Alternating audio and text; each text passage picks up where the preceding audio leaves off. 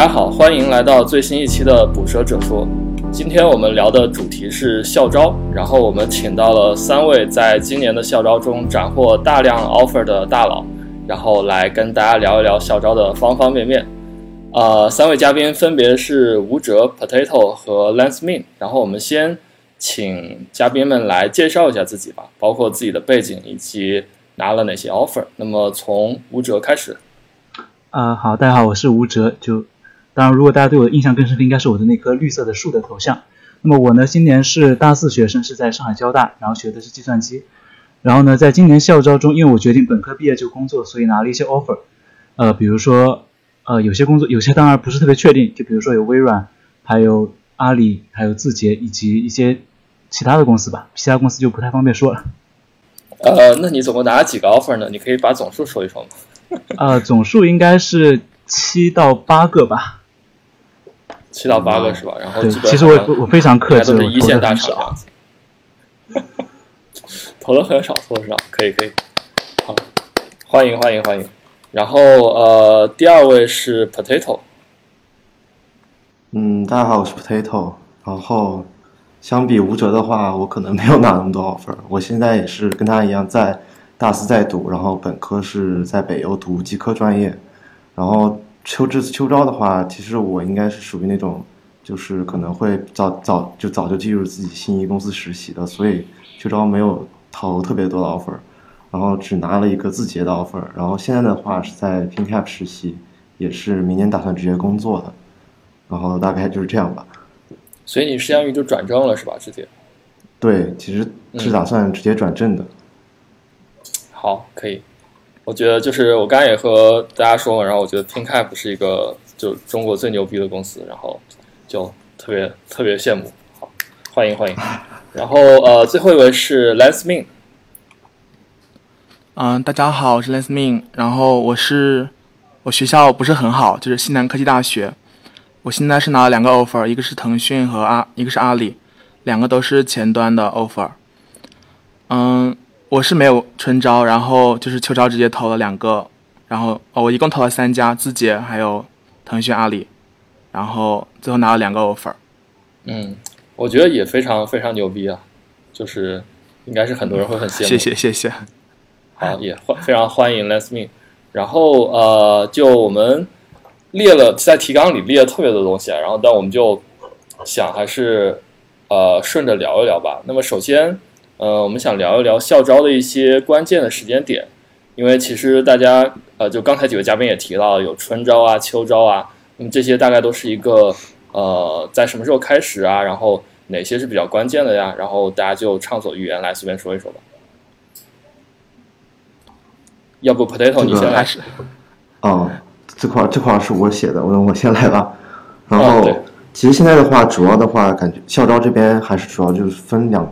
两大部分吧，就是有一个春招和秋招，然后就举例子的，假如你是一位，呃，二一年毕业，就是明年毕业的本科生，那么春招就是针对你这一批的春招的时间，呃，秋秋招开始时间节点应该是就是在，呃，最早大概有些七月份会开始，有一些公司会开始所谓的秋招提前批，然后。紧接着的话就是提前批完了以后就是正式批，然后大概在十月左右，就大概是我们录制节目这段时间就已经陆续结束了。然后这块的话，春招的话就是来年的，就是明年，你明年毕业的话，春招也是大概在明年三月份左右开始，然后五月份左右结束，也是会分提前批和正式批。然后一般的话而言的话，我们说你参加校招的话，其实大概大多数时候都指的是秋招，秋招，今年的秋招。因为如果你秋招能拿到比较好的 offer 的话，基本上的话，你这个后面的就是大把的时间和一些规划都是比较自由的，也比较保险。然后也不排除可能，也许你秋招准备的不太好，然后可能需要等到来年的春招再进行一波就是面试啊、投递之类的。但是所有大多数时候，我们一般说，如果你要开始校招的话，最好是从春秋招开始准备。当然，如果你是特别特别强大的，可能有很多有。有的同学可能从大一就开始实习，甚至是大二，或者说反正就是在校招之前更早的时间开始实习。这一点的话，还是看个人选择吧。如果你是要工作的话，或者说是考研还是其他的，然后时间的话大概是这样。哎，然后我觉得关于，嗯，你讲啊，说就是就像你说到考研，其实呃，春招也不一定是因为秋招没有特别好的结果，有些同学他就是，比如说他要考研或者他要准备出国，那么他在这段时间就会比较忙，就没法准备这些。然后他如果可能这些不是特别顺利，就会进行春招。对，所以春招其实也也蛮重要，虽然我还没有经历过。啊。对，不是有那样一个说法吗？就是那个金九银十嘛，然后是不是还有一个什么金三银四，就是对应春秋招的两个时间？呃，对，差不多。以前是有说法，但是跳槽也这么说。但是近年他现在就越来越往前移，我觉得金九银十已经太晚了。对，是。其实感觉对我当年其实就没有就没有那么晚了，我基本八月八月八月中旬往后我就没有怎么面过试了，所以其实。还是可以早点准备。对，其实我们也差不多。嗯，那 Last Me 你那边差不多也是这样一个情况嘛？因为你面的都是国内的一线大厂，所以可以来聊一聊。嗯，我都我的时间点的话，我应该都是在七月开始准备的，因为我们七月刚好学完最后一门课，然后就开始准备简历，然后投秋招，然后最后等到要八月中旬，嗯。快到九月的时候，意向书都才刚好发出来，就是从七月到九月这样一个流时间。嗯，对。嗯，OK。那既然你刚才提到了开始准备啊，那这个其实就我们可以聊一下下一个话题，就是就是关于校招的准备。那么具体有哪些内容？那这次谁先说呢？你们就想到就想到就说吧。这个的话，感觉可以每个人都可以讲一下自己的，都是大概什么时候开始？你就讲一下自己的吧，对。嗯。那吴哲，你先先来吧。吴哲先来吧。对，就是就是，其实 like 节目邀请我这节目，是因为我最近写了一篇博客文章，就讲了一下校招的一些一些经验。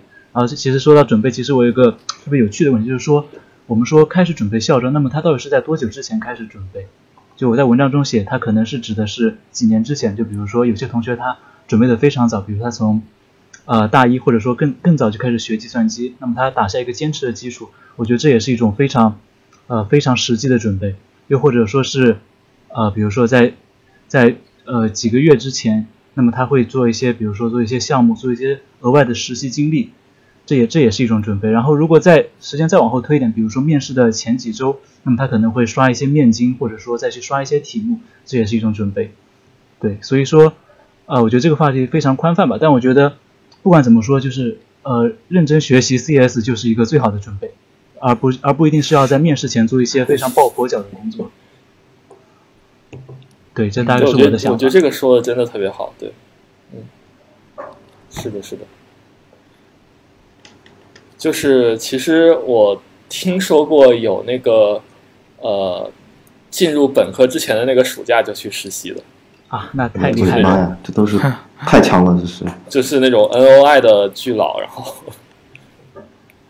反正对，嗯，就临时抱佛脚的话，感觉可能呃也不肯定肯定是有用的吧，因为因为很多公司公司的面试题它都是有套路的。但是就可能问到一半的话就会露馅，对。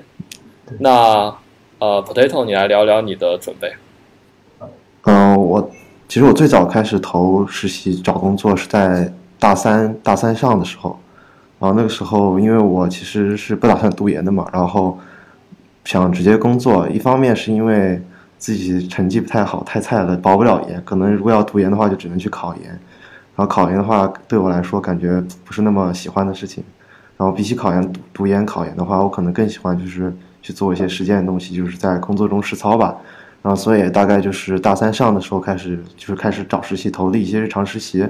然后我记得第一份实习当时投的是拿到的是字节跳动的一个后端开发，然后的话一直做到了今年的四月份。然后觉得就是因因为是第一份实习嘛，其实也是。能能拿到就挺好的感觉，对感觉对自己来说，然后其实主要的目的就是为了给自己后来可能要参加的秋招啊、春招丰富一下自己的简历吧。然后但是在做的过程中呢，也就是渐渐发现自己其实是有有一对技术就想做的方面还是有一定偏好的。然后可能后端开发那一块的话，我会不太不太心水，然后不太喜欢。然后然后后来的话就开始去找先其他的，继续找其他的实习。然后 PinCap 的话，算是一个我比较一直比较向往的公司。然后后来就就是自己准备了准备，然后投递了一下，也是在今年的话之前的话拿来进进来实习的。然后一直到现在的话，其实体验还不错。然后就其实是打算直接在这里就是工作转正了吧。然后虽然秋招也有参加一些拿一些其他拿一投一家也是拿了一些自家自己的 offer 来保底吧。然后但大大致的话，我准备是是这样这样做的。拿自己来保底，自己的保底。那我你对，你你说啊，你你你问你问。哦，我说对于你的经历，我有个问题，就是呃，你是实习了两段是吧？实习了两次。嗯，其实简历上，其实我一共现就是实习经历的话，如果算上 PinCap 的话，应该算三次，但其中有一次比较曲比较曲折，那一段可能是一种小插曲，我还是觉得。不不不太不太用讲。就就我好奇的是，你之前实习是在学期中吗？还是在暑假？就是你的时间是怎么样找出来的？是，呃，这个话说来惭愧，是在学期中找的实习，然后啊，实工作实习的大代价是翘了很多的课。OK OK，这事儿我当年也干过，我理解。但是就是，其实就是看你的同学给不给力，以及课课程的情况。万一他都要点名，就比较麻烦。嗯，其实还好，运气比较好，没有点太多的名。啊，对，其实我第一份实习也是在学期中，而且也是在字节跳动。字节跳动年轻人的第一份实习。哈哈，字节跳动要为全国 CS 专业学生的翘课负责。找了那么多实习生，你看，都把大家带坏了。OK，那呃，Lensmin，你这边呢？嗯，就是因为我没有实习，我当时想的就是学习跟实习和考研之间的这个选择吧。我一开始就是想好好学习的，然后，所以这也是我没有去找实习的一个原因。但是我是等到七月份之后，我发现大家都在投简历了，然后我也说，加上我姐，然后也鼓励我投一下试试，我就开始找工作。然后，因为我本身是有一个可以保研的，就是实力吧，我的成绩也挺好的。嗯。但是，在我拿了阿里的 offer 之后，我就突然不想保研了，而不是是意向书。然后，嗯，前期的准备也没有什么吧，我觉得是因为我跟老师做了一些前端的项目，再加上我也做过一些可以说是开源项目吧，也给比如说 and design 这些。也嗯，贡献过代码，所以这些我觉得还是前期准备中一个挺好的东西，就是项目经历和一些开源经历。啊，我好像把话题带到下一个去了。呃，那个 关于这个这个部分，我们之后会详细聊啊，因为那个是大头。但是就是，嗯，你这边的话，呃，我刚才想问什么来着？对，就是。呃，你当时保研是指的保本校吗？还是呃外校的？嗯，现在的保研都是一个就是国家推免平台，就是学校把本校的可以保研的名额提交到系统中，然后大家在系统里面可以给想要去的学校投简历，然后双方进行面试，然后互相互相选择。哇，现在是这样一个机制。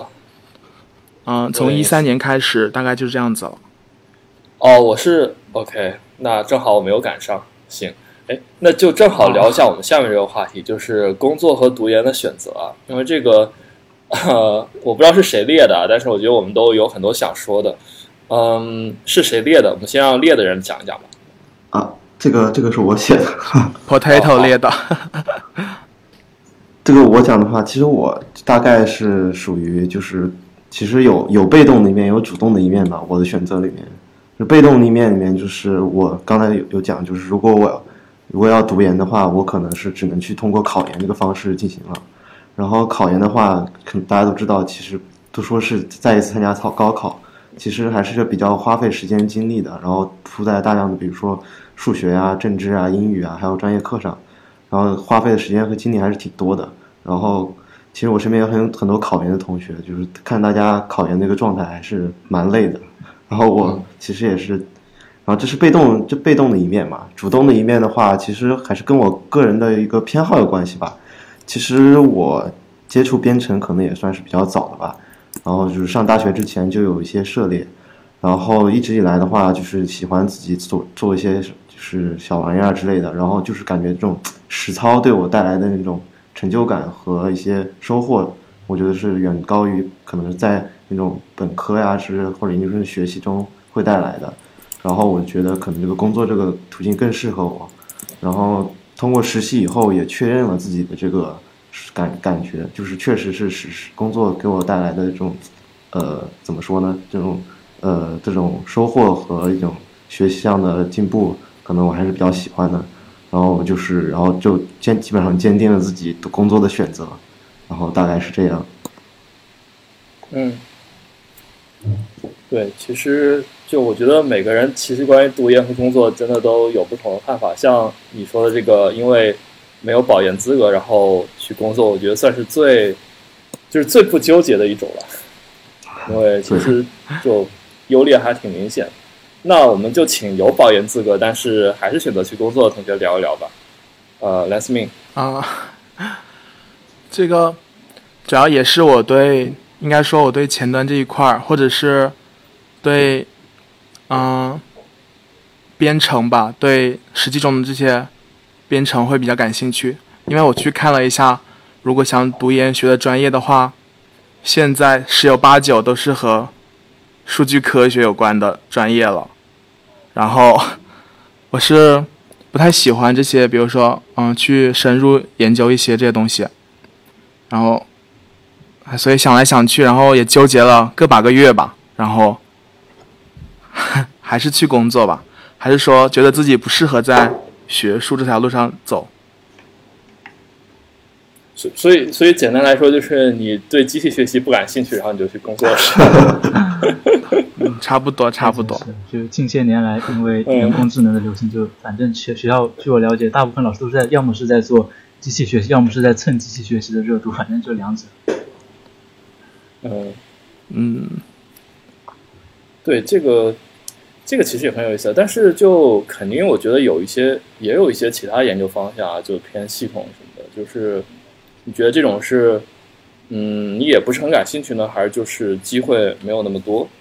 嗯，对，像这种，比如说偏嗯操作系统这些，感觉 应该不是我能够上上去的学校，这样的理解。国内国内做系统的有哪些？就是比较好的学校，比如交交大就有的啊，IPADS，对，应该是陈海波老师。啊，对，OK，那对，就是就你刚才提到了一个很有意思的点啊，就是说你觉得自己不喜欢机器学习，然后你就没有去读研。但是很多人他的想法就是说，呃，大家都在做机器学习，然后机器学习。拿的薪水最高，那么我也要去做机器学习。那你是怎么样？就是你为什么会没有进入这样一种思维呢？就是你对自己的认识是来源于哪里呢？可以聊一聊吗？哦，可能因为我 我高中就开始接触编程了吧。我一开始接触的就是学安卓，然后就是玩安卓手机，然后就想着怎么去开发一个软件。应该是我对开发比较感兴趣的。然后我此后也做了很多的开发工作。就是可能从来没有想过自己会选择去研究机器学习这条路吧。虽然说平常的课也有过，但是 还是坚定自己的开发的这条路。嗯，就简单来说，是不是你可以可以认为，就是你在工程方面已经积累了一定的经验和信心，然后你就觉得其实在这方面已经能够做好，就没有必要再去就是嗯。赌一条感觉风险比较高、自己不能掌控的道路，是这样吗？对，而且感觉好像数据科学挺难的吧？嗯，尤其是想成为对要成为大佬啊之类的。而且看到现在说风向都已经变了，大家可能都认为继续这条路不太能够到工业化中这样一种感觉，就是。还是比较适合学术忽悠这一块儿。这个不能播了，感觉 要要被打了。OK OK，行，我大概了解了。嗯，对，我觉得呃挺好的，挺好，就是对自身认识非常清晰。那那呃，刚还有谁没聊？那个还有我吴哲。对，其实关于关于这一点，我和那个 Lansme 的想法其实差不多，不不过是啊，因为我们这个学校它就比较注重科研，因为因为就像现在各种评比标准，就是大学它是以科研为主，所以我大概在大一的时候就跑进我们校内某一个啊还算是比较有名气的一个做人工智能的一个实验室吧，就跟着里面的导师啊划水划了一段时间，然后最终体验一下发现这个东西就觉得它特别的难，但是又但是又不是特别有意思，所以后来我就觉得科研这条路可能不是特别适合我。因为就像就像前面两位同学一样，其实我也是从高中时候就开始做编程的，而且当时肯定都是做一些呃看得见摸得着，比如说写一些呃小的 GUI 程序这样子的，会比较有成就感。对，所以我就想，那我学计算机其实的目的就是想做一些自己的东西，就是一个比较偏工程、偏创、偏创造的一个东西。所以最后我就决定，呃，可能科研不是特别适合我，我还是要去做一个开发岗位比较好。对。哎，你大一就进组了，这个是怎么做到的？啊，怎么说呢？就是 又又又又要又要调侃了，就是说人工智能这件事情其实是不不需要太多的 CS 先验知识，就是其实你只需要 就 import TF 这样，它就它就很多东西都是一个黑盒，就甚至现在新闻不是说高中生或者说初中生就已经在导师带领下开始各种炼丹了嘛？所以大一进去其实也不是特别困难的一件事啊。加上我的大一的时候，稍等一下，稍等一下，我这边。我这边有电话，突然我我关一下啊，OK，OK，我关了，好，你继续吧。啊，再加上我大一的时候成绩和专业都比较好，所以那就跟导师联系一下，他就让我进去了。不过进去之后也没做太多事情，主要是就划水观察了一段时间吧。嗯，啊，好，就我我可以给你们讲一个故事，就是我读研的时候，然后坐在我的旁边的一个同学，就跟我同一届的。他中途退学了，然后去了头条。当时头条还是一个很不起眼的小公司，就我们都没听说过。然后他去了，然后他退学的理由是什么呢？就是因为他的那个组长天天让他标数据，然后他就我操标了好几周，实在受不了了，他就退学了。这个我也标过，就 我就天天听他抱怨，然后对，所以就机器学习里面有很多这种。就是脏活啊，不是大家想象的那么高大上，包括调参啊什么的，这些其实都很枯燥，对吧？嗯，那 OK，那我最后来讲一个我我自己设定的，就是判定要不要读研的框架吧。就是之前在提纲里也有也有，呃，吴哲也提到了，就是呃，我之前写过一篇文章，然后叫做“所以要不要读研”。这篇文章之后会贴到 Show Notes 里，呃。那这个里面，这这篇文章它其实讲的就是一个思思维的框架，就是判断你到底要不要读研。然后呃，简单来说呢，呃，就是如果你觉得读研带来的收益大于你不读研带来的收益，并且读研是你达到既定目标过程中缺失的那个条件，那就去读，然后否则就不要读。呃，那我来解释一下这个什么意思吧，就是。呃，就举几个例子。首先，比如说你想啊，你想落户北京，或者你想落户上海，对吧？然后你发现，以你现在的积分，你就差那么几分。但是呢，如果读研之后，如果你有个研硕士学位，那你就可以达到。那其实这就是一个呃非常好的适合去读研的例子，对吧？因为你明确是想落户的，就对。然后你知道读研能够给你弥补上这个缺失的条件，那你就去读好了。然后别的一些，就比如说你想进一些啊，就是事业单位啊，然后事业单位里他可能要求你的这个是硕士学历啊，或者你要有二幺幺及以上，那这种就也是一个可以读的条件。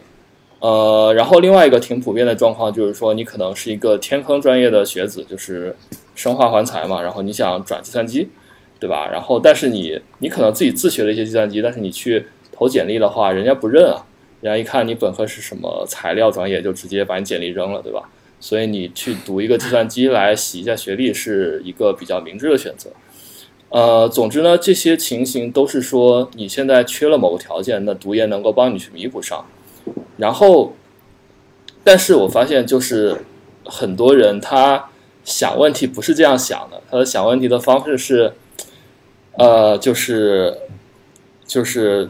他没有任何的理由，他就觉得哦应该读研，或者就是说什么本科生只能干一些低端的工作，然后只有研究生才能干高大上的工作，呃，那所以要读研，就这种思想在在 V Two E X 这个网站上尤甚，啊，就是我。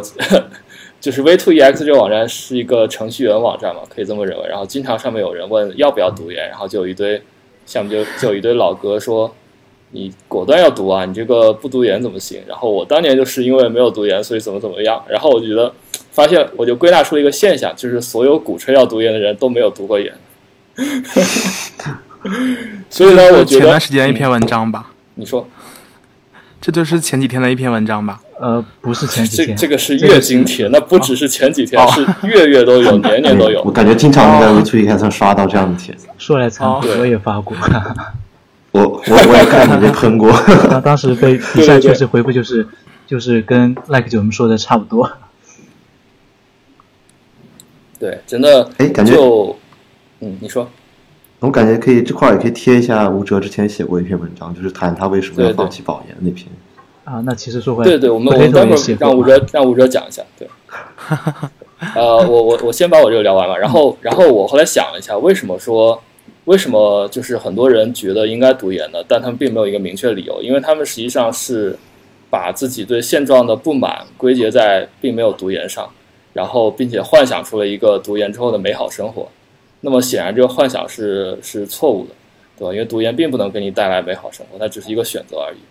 就，对，呃，然后，总之来说呢，我对于读研的态度就是说，如果你明确知道为什么要读，那就去读，否则就不要读。那，呃，这里还必须讲一个思维盲区啊，就是也是我在那篇文章里写的，就是，就是很多时候，呃，你权衡要不要做某件事情的时候，你只看见了做这件事情的收益。而没有考虑说，因为你做了这件事而没有办法做其他事所造所造成的损失。那么以读研这个事情来来讲的话，就是你衡量的是你去读研和你去工作这两件事情，因为工工作和读研可以说是互斥的嘛。那而不你衡量的并不是说你读研和没有读研，因为读研显然能够带来给你带来很多利益。那如果你去把读研和没有读研这样这样来比较是不公平的，你要你要比较的是读研和你做另外一个选择，也就是去工作，两个的收益哪个比较大？所以我觉得这样是一个比较正确的思维方式。好，我讲完了，其实就是发泄一下对很多人盲目推崇读研的不满。其实刚才就是有个名字叫做机会成本，就是说你为了做一件事而放弃另一件事的一个成本。对，就是刚才 Like 节目所说的意思。呃，对，其实其实蛮有意思的，就是今天我和其他两位同学都是都是没有读研直接去工作的，所以可能我觉得我们的观点应该是有一些偏差的。呃，但不管怎么样，我的想法就是，我之前也写过一篇文章吧，就是讲我为什么要呃放弃保研，选择直接工作。当然，这个可能等会也可以贴在 show notes 里面。然后当时呢，其实呃很多东西是我的个人条件，所以就没有太多加。但是我觉得里面我提到几个我想了很久的一个问题，就比如说呃在国内读研到底有什么收益？就很多人都觉得读研非常好，读研能够让你，比如说能够去做算法岗，能够拿高薪，能够出任 CEO，然后走上成功的道路。但其实如果认真想一下，读研到底有什么收益呢？花了两三年的时间，呃，上一一半时间在上课，一半时间在做一个，在做一些科研工作，但同时也是一个比较入门的科研工作，因为真正的科研还是说一个要读一个 PhD 才会真正的进入科研的大门。然后另一方面就是，另一方面就是说，呃。做一件事情，它的门槛和价值其实是不一样的。很多人觉得，呃，考研也好，或者保研也好，其实它是一件非常困难的事情。就是它，比如就跟相当于另一次高考，千军万马，千军万马再过一次独独木桥，然后就它门槛就非常高，然后很多人就觉得它这个价值也会非常高。就是有一件非常有趣的事，就是我昨天在某个群聊里面和另一位校招同学在聊天，他说，呃啊，我就不说具体哪家公司，他就说某某公司的门槛非常高，所以他觉得这家公司是校招的最好公司。对，所以。这就是一个非常典型的一个内卷的思路吧。然后还有一点就是刚才，刚才 Like 九们也提到，就是说一个时间成本和机会成本，就是说读研三年肯定是好的，但是你不能把它和不读研相比，而是要和去你拿这三年去做其他事情，比如说拿这三年去，呃，去在公司公司里工作三年，这两个这两个对比才是公平的。那么这样对比之下，其实它的结论就不是他们不是那么容易的看出来。对。然后反正就是有很多原因，然后最终呢，我也是决定了放弃保研资格，然后选择毕业之后直接工作。对，希望三年之后我可以再写一篇文章来总结，这到底是一件值得后悔，还是一件不后悔的事情吧。嗯。哎，Potato，你是要说什么吗？我我是想说，我三年后等着你看这篇文章。你你刚才不是说你也写过一篇吗？我我写的那篇其实不太是讲，我就主要是讲为什么我要就是直接工作。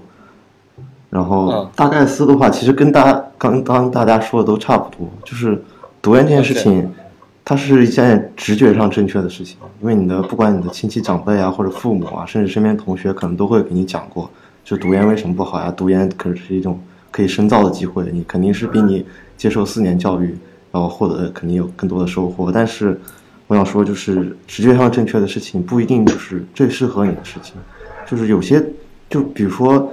呃，我可能说这话可能缺乏说服力，因为本来就没有保保研资格。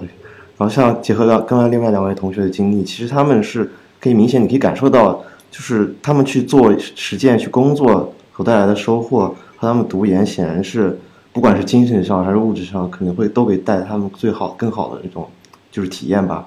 所以说，这这种时候选择不读研，就是显然感觉是一种自然而然、水到渠成的事情吧。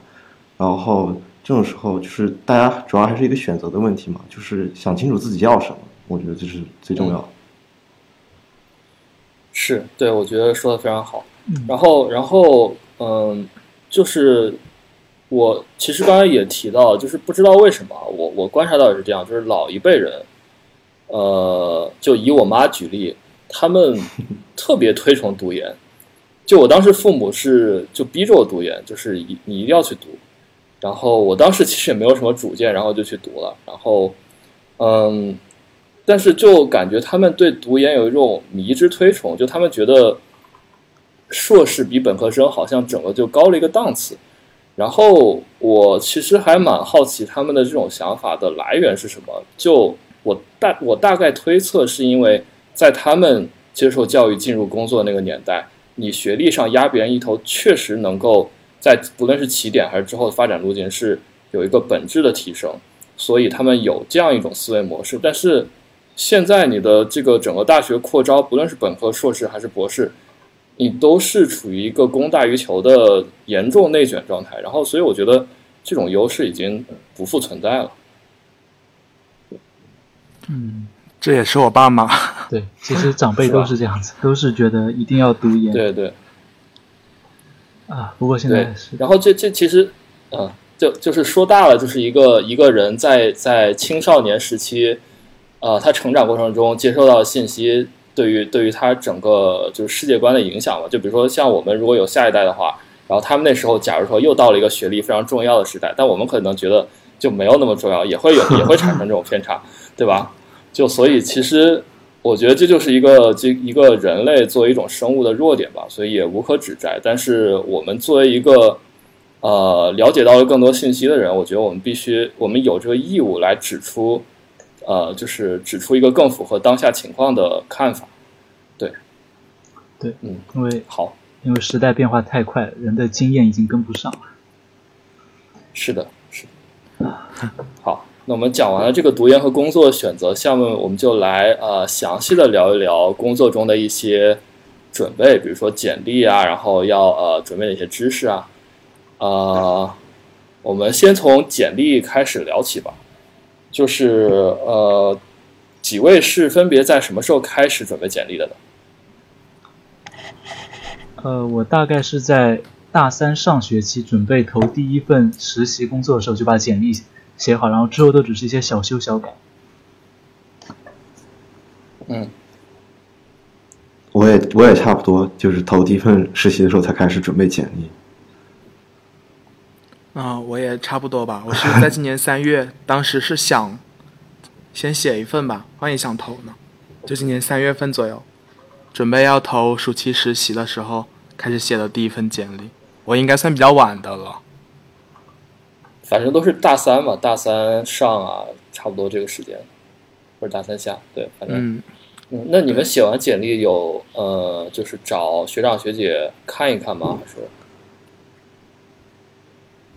呃，这个没有，这个我我是没有，我就写完之后就就这样。OK OK，因为好，呃，我我其实还帮蛮蛮多人看过简历的，因为我就是很多人找我内推嘛，然后就我觉得其实，呃，简历写好没有大家想那么简单，就是很多人的简历都有很多非常明显的问题，就是我见到最常见的一个问题。当然今天不是主要聊简历，但是就说一下，就我就我见到最常见的一个问题就是，呃。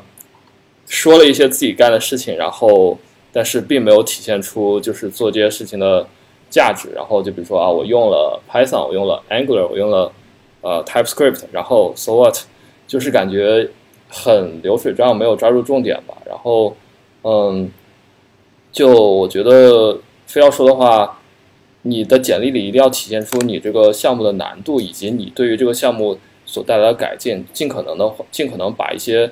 你的 impact 去量化，我觉得差不多就是这样一个原则。但因为我们今天不是重点聊简历，所以就呃不细说了。对，那那呃，我看这里还写了一个有一些专门制作简历的网站，这个我没有用过，是怎么回事呢？大概就是哦，吴哲写的，OK。啊，不是我吗？啊，但但其实我理解大概就是一些那种，我不知道谁写的呀。呃，应该就是一个是我写的，是我写的，跟在线的一个 LaTeX 差不多吧，就是。你把一些，比如说把你的学校 GPA，还有你的实习经历填进去，然后它按按照模板给你生成一个，呃，比较比较好看、比较整齐的一个 PDF 简历出来。对，大概就这样子。都都提到 PDF，那关于简历的格式，你们是用的哪个？就就是用的 PDF 吗？对，PDF。对，LaTeX 直接生成的 PDF。那大家都是 PDF 哦。其实其实我也是，对，就。就是呃，我们还是以过来人的身份说一下，你还是应该准备一份 PDF 而不是 Word 的简历，因为 Word 它就是很多人电脑上如果没有 Word 或者版本不对，它是打不开的，然后就会造成很多问题。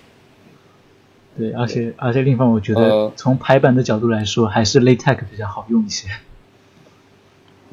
啊，我不会，留下了弱鸡的泪水。我也是。就因为我看有些很多人写的 Word 文档，就是他，就我作为强迫症看的非常难。就比如他这第一段和第二段，他的一个一个它的一个 tab，它根本就没有缩进，没没有完全对齐。但是有些人可能不在意，但是我看到这个，如果让我看到，我会我觉得会是一个非常大的一个，就印象非常差的一点。然后这非常同感，非常。然后这些的话，用 LaTeX，它就完全从根本上杜绝你这么做的可能性了，就非常的整齐。嗯。哎，我有一个建议，就是可能这是属于我个人的强迫症，但是我。就是就是在写简历的时候，可能会我会比较注意一些，比如说英文的缩写啊、大小写规范呀，以及中英文之间的空格之类的。这种可能基本上直观上，也许这个面试官不在意这些，但是如果你这么做了，可能你这个简历上观感上可能会好一点。然后再不济再不济再不济，如果你遇到了像我一样有这种就排版这种强迫症的面试官，如果他看到你。GitHub 的记是小写，然后之类的东西，他可能就会感就从这个印象分上就已经拉低了。这种细节，我觉得其实可以注意一下。是的，是的，是的，我非常同意。对。那我想问一下，那个 H 要小写还是大写啊？GitHub，我我我是 A，我是大写的支持者。这个以这个以 GitHub 它的官网为准吧。GitHub 官网是大写的呀，所以要对啊，它的它的网站 title 都是大写的，对，它中间是大写的。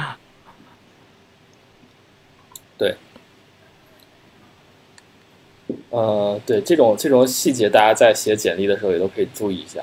那就是写完简历呢，就是要怎么样？嗯，不过我想补充，就是其实不知道可能是我的我的体验偏差什么，我觉得其实简历好像也不是一件特别重要的事情。就呃，怎么说？就是我觉得，就是他简历，他简历起作用主要有两个环节嘛，一方一个是一个简历筛选，就决定你能不能有一个笔试或者面试的资格。那在这里，我觉得。呃，他可能只会看一些比较硬的指标，比如说看一下你是什么学校毕业的，然后你的实习经历是怎么样子的。他只会它只会从中提取提取一些关键信息，而至于你的排版这些可能也不是特别重要。然后，然后，然后，然后第呃第二个环节就是说，比如在面试中，面试官可能对着你的简历问一些问题，啊，然后我的体验就是面试官可能他只是需要一个问问题的框架，就比如说哦，你这里写了一个，比如写了一个 MySQL，那他那他就问你一些这样的问题，但他并不会特别在意你的写的到底是怎么样子的。所以我觉得可能简历。啊，它虽然很重要，但是它也并不是一个非常非常重要的事情。行，OK，就看你怎么看了，就是，嗯，只能说，我我我我觉得就是说，简历没有你的呃准备或者说硬实力那么重要了，但是，呃，就可能还是需要准备一下，就是就是一定要在某一个底线之上，嗯，这么讲是的，嗯，对，对的，对的，好，呃。就就好，那现在就说你有一份简历了，那这个呃简历你有几种处理方式嘛？比如说你可以去找内推，你可以去海投，或者你可以用一些，比如说像 Boss 直聘啊、拉勾这样的一些网站。那么大家是嗯怎么投递简历的呢？呃，按照我的，我都是，你先说吧。按照我的实际经历，永远要选择内推，就。啊，内推这个词其实我觉得它含义有变化，就在它可能在之前可能是一个，比如说比较比较私人的一个推荐方式，就是我推荐一个我认识的朋友或者了解人，但是现在好像已经就沦为整个整个就沦为简历投递的一个一个官方渠道了，就是现在大部分简历应该都是通过内推来投递，反而如果你老老实实的在比如说在啊在他的一个网站上自己申请，可能反而会就是显得非常的奇怪。是这样吗？是这样吗？对，是现在基本上都是这样。对，基本上就是人均内推，就千万不要去，很多比如说像阿里啊这些、腾讯这些的，尽量不要去，不是千万不要去他们官网投，因为一投的话，那简历大概率是落到一个特别大的简历池子里面，你只能是等着被被捞或被发现。如果是像那种内推的渠道的话，它可它有时候是可以精确到部门的，就是这样子的话，你可能选择上的空间和你它的。它的透明程度对你来说好可控一点，就避免也许你想去的这是这个工这个部门这个方向，但是却被同一个大部门下的另一个方向给捞走。这样子的话，其实是对面试官和对你来说可能都是有时候是互相浪费时间。因为我有一个舍友，当时投递简历就是，呃，聊了半天，聊到最后问 base 地，结果才知道对方只收深圳那边的，然后他其实是北京的，然后就是相当于白面了。说到这个，其实我在投某一家公司的时候，因为因为那家公司内推制度，呃，基本上没有内推制度，只只能靠网申。然后呢，我投了之后，我明确写了我的意向部门是 A，但是我被 B、C、D、E、F、G 部门捞了大概不下十次，就是没有被 A 捞起来。最后我直接把简历从他这个系统中撤下来了。对，所以我觉得内推还是非常有必要的。嗯，就国内的内推感觉都可以精确到部门，是吧？一般来讲。啊，大部分尝试，但是有一些公司好像至少校招是没有内推的概念。对，一般的话，我感觉可以主要推荐投简历的方式，我我可以推荐一个就是北邮人的论坛，它里面有一个兼职实习板块，就每天都会有大量的就是呃实习啊或者一些校招的一些帖子出现，然后一般都是非常精确到部门和个人的。然后大多数时候也都是学长学姐。如果这样子的话，如果你是北邮的，如果你通过这种方式投递的话，一方面是可能有那种呃同校的人文关怀啊之类的，然后一方面又是可以就是亲切一点嘛，跟自己学长这样子好沟通，可以方便问一下这个简历到底什么现在什么进度了，我面试到哪个阶段了这样的。然后其次的话，我感觉可以投一些那些，比如说呃像 Boss 直聘啊、实习生这种 APP 的。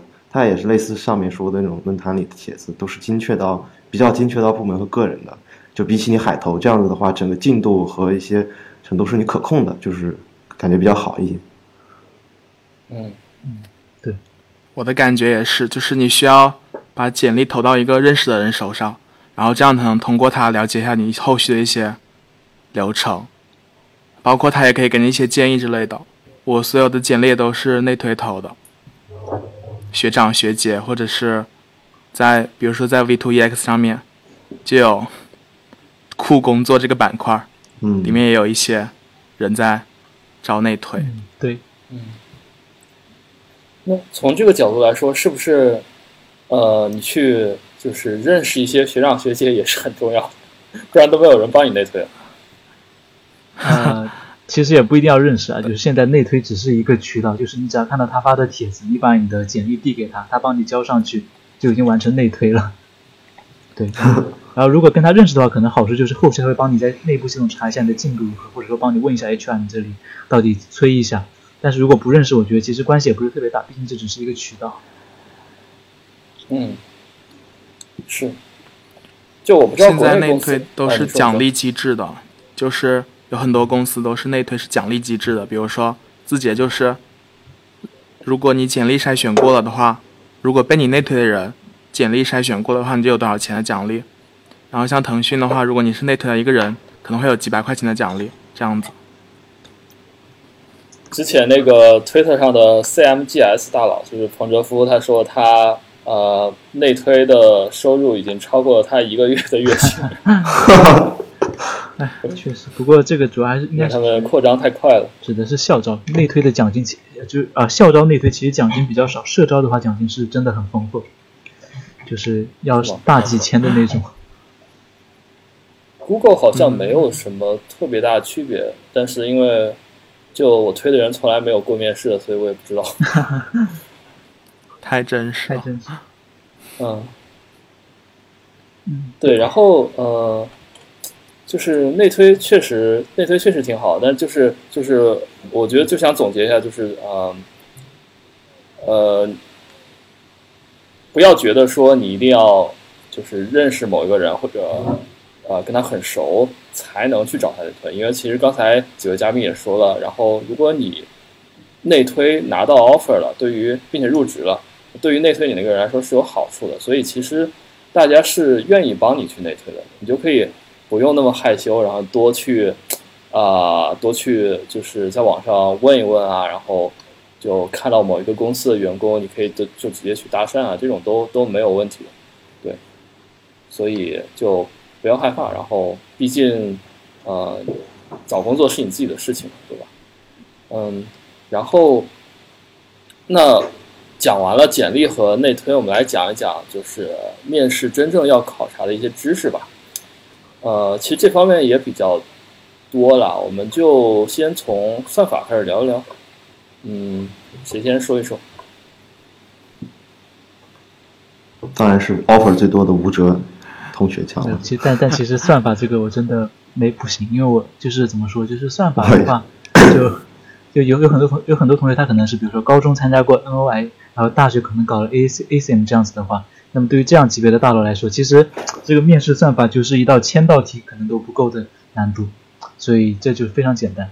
那而对于这种就是比如说像我一样没有没有搞过算法竞赛，对于算法的学习只只限在比如说大学的呃数据结构和算法这两门课上，那么我觉得其实呃虽然就是你的知识是够的，足够 handle 这些情况，但是你的问题就是可能就是。因为面试的算法题它是一个比较特殊存在，因为它时间限制嘛，就比如说面试一道题最多给你半小时左右，把让让你把它做出来，所以它题目设计会非常的有一定的套路，有一定的规律，那就不得不说回我们这一个问题，就是说啊刷题刷 lit code，就是这个这最简单粗暴而且最有用的一个方法吧。嗯，那你刷了多少？啊，我刷的话，或者你是从什么时候开始刷的？我是在就是。今年春节的时候吧，春节的时候就是反正在家也没有事做，一天刷个五六道，然后刷了一个多月，大概两两百道左右的题目，然后之后就再也没有刷过了。对，因为我觉得它题目的规律性太强了，就是你比如说你一它都它类型很有限，你一道题目做过之后，其实你就差不多都会做。当然有些题目非常坑，你这个不会做的话也没有办法。嗯。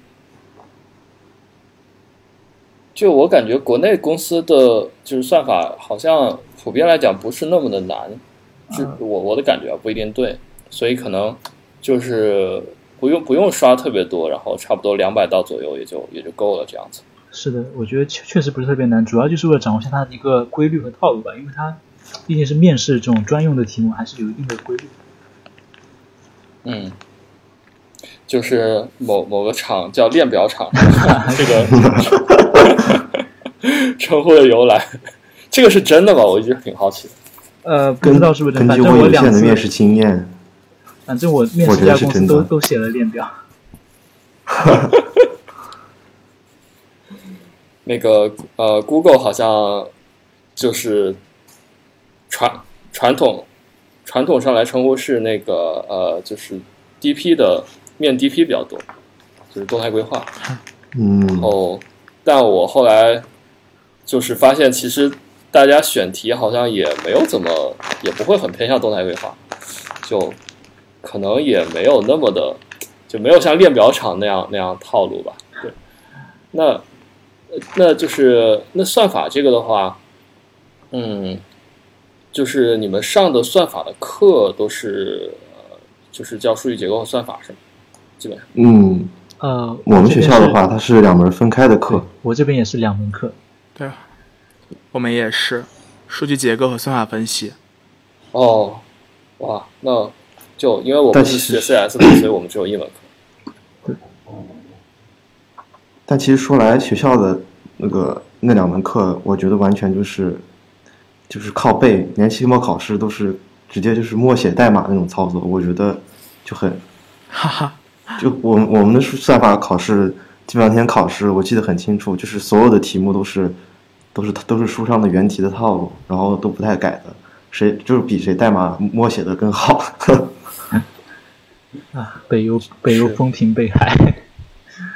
啊，其实也差不多，就是毕竟他这个是就是大学教育，他我们我们好一点，我们就是有有一部分的成绩是上机考试，就是在一个 online judge 里面做一些，就比如说限时做题目，根据你做的速度还有你的得分来来给你这这门课打一部分的分数吧。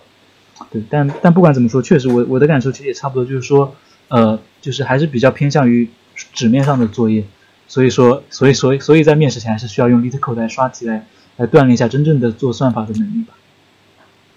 嗯，其实我感觉，我感觉就是面试算法这个东西是一个是一件很很吊诡的事情，就是就是即便你能做出来算法，它也不一定能证明就是你在你的后续面试或者是在 CS 这边能力上特别强。但是即便你做做不出来算法，也不代表你就是特别的菜，因为如果说前者对前者前一种情况而言，就是因为算法有时候一些都是统招笔试嘛，那是是有时间限制的，然后有些题目可能你可能有一些情况下你紧张，或者说是你刷的题目不够多，然后你没有做出来，然后你可能就连面试的机会都没有。但是这不一定代表你的简历就比那些通过面试的人，或者你的实力就是比通过那些笔试的人就一定要弱。然后这种情况，但是我觉得我我也能理解，这也是没有办法的事情，因为你想秋招参加的话，那都是几万几万的人，那可能就是这通过这种笔试是筛选人、筛选快速筛选人才的一种手段吧。然后至于说，如果你能做出来，你刚刚像吴哲说的，其实都是有套路的嘛，就是很多题目，包括一些场的面试题啊，它都是非常有套路的，甚至是都不带变的。就是你可能在例课上多做几道，你进去以后就能遇到就能遇到原题。然后这种时候都已经不再是是说手手撕代码了，就是默写代码。然后这种情况下，就是你会觉得它这种考察方式其实是一种很很偏离本心的，但是又不得不存在的一种方式吧？就感觉给给我个人的感觉是这样。然后以至于我其实，在面试的时候，其实都一直在想办法逃避这件事情。就比如说参参加提前批啊，或者说是找一些不那么考察算法的公司去投递简历。然后大概可能我我我会这样子这样子给避开它。嗯之之后会专门聊 PinCap，因为我看你写的 PinCap 不怎么考算法，这个还挺挺有意思的。对，那我们先先让呃 Lesmin 来聊一聊他是怎么准备算法的。啊、内推这个就很有趣，因为它可以让你逃避掉 算法那个笔试的这个流程，因为内推提前批一般都是直接面试了。嗯，但面试也要面算法呀。啊、这个看运气。对有些面试官他就不不会不会问你的算法，就是有可能就是哦我我在某家公司直接从一面到三面面完，居然没有没有让我做过算法题，而且我也没有笔试过，所以这个不过不过当然大部分公司还是需要 就是现场做算法题的。嗯我也是，就是先刷了差不多一个月的 LeetCode 吧，但是我题量大概是每天一到两题这样子，因为我在实际的，我大概一共面了十几面左右，其实面到算法的次数是很少的，我大概也就做过三四道题在面试中。那真挺幸运的。对，因为我一共就投了三家公司，而且我投的是前端这个岗位，啊，刚好也是不太不太考察算法这个部分吧。对，这个这个挺有意思的。那是不是就是说，嗯，某些岗位它更看重你的在这个领域内的经验，比如说前端啊，然后 iOS、Android 的这种，然后它会更更少的去考一些算法。但像更呃更 general 的一些岗位，比如说后端，因为后端的这个这个范围很大嘛，然后它就会更偏重考算法，是这样吗？很有可能。嗯，我我猜测有可能，但是我也不确定，因为我只投过一个岗位。哈，就呃，OK，然后我来聊一下我之前看到 Cat 陈，就是也是一个呃 Facebook 大佬，前 Facebook 大佬写的他关于算法面试的看法。当然，当然就是我要讲的和他写的都是比较基于这种呃国外大公司，就像 Google 啊、Facebook 这种他们他们面试的这样一种考察，就可能不符合国内公司的情况。就是他说。呃，他说就是为什么这些大公司要考算法，呃，就是并且很着重的考算法。那他并不是因为说算法对于你本身工作有什么就特别大作用，因为因为确实就是大部分时候其实用不到那么多算法，至少用不到面试中考的那些算法。那但是他们还是选择这样考，那是为什么呢？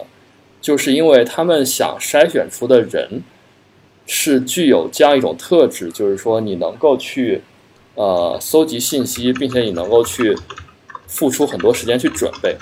那这就是刚才呃忘了是吴哲还是 Potato 说的，就是说面试算法其实是有很多套路的，它并不是多么多么难的事情，但是你一定要去花时间准备。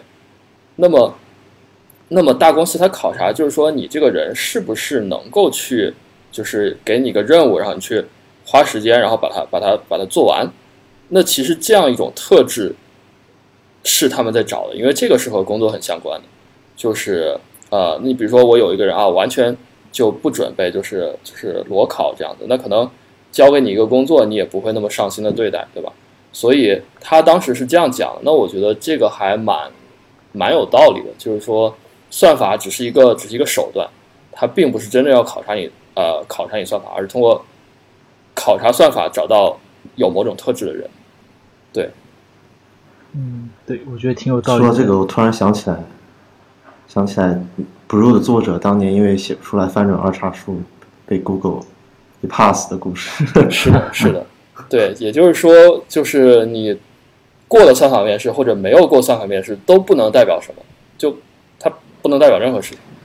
对它只能说明，所以也是提醒一下，就是说，就是可能没有过面试同学不用觉得就是说自己不行啊或者什么，其实完全不是这么一回事儿。对，嗯，是的。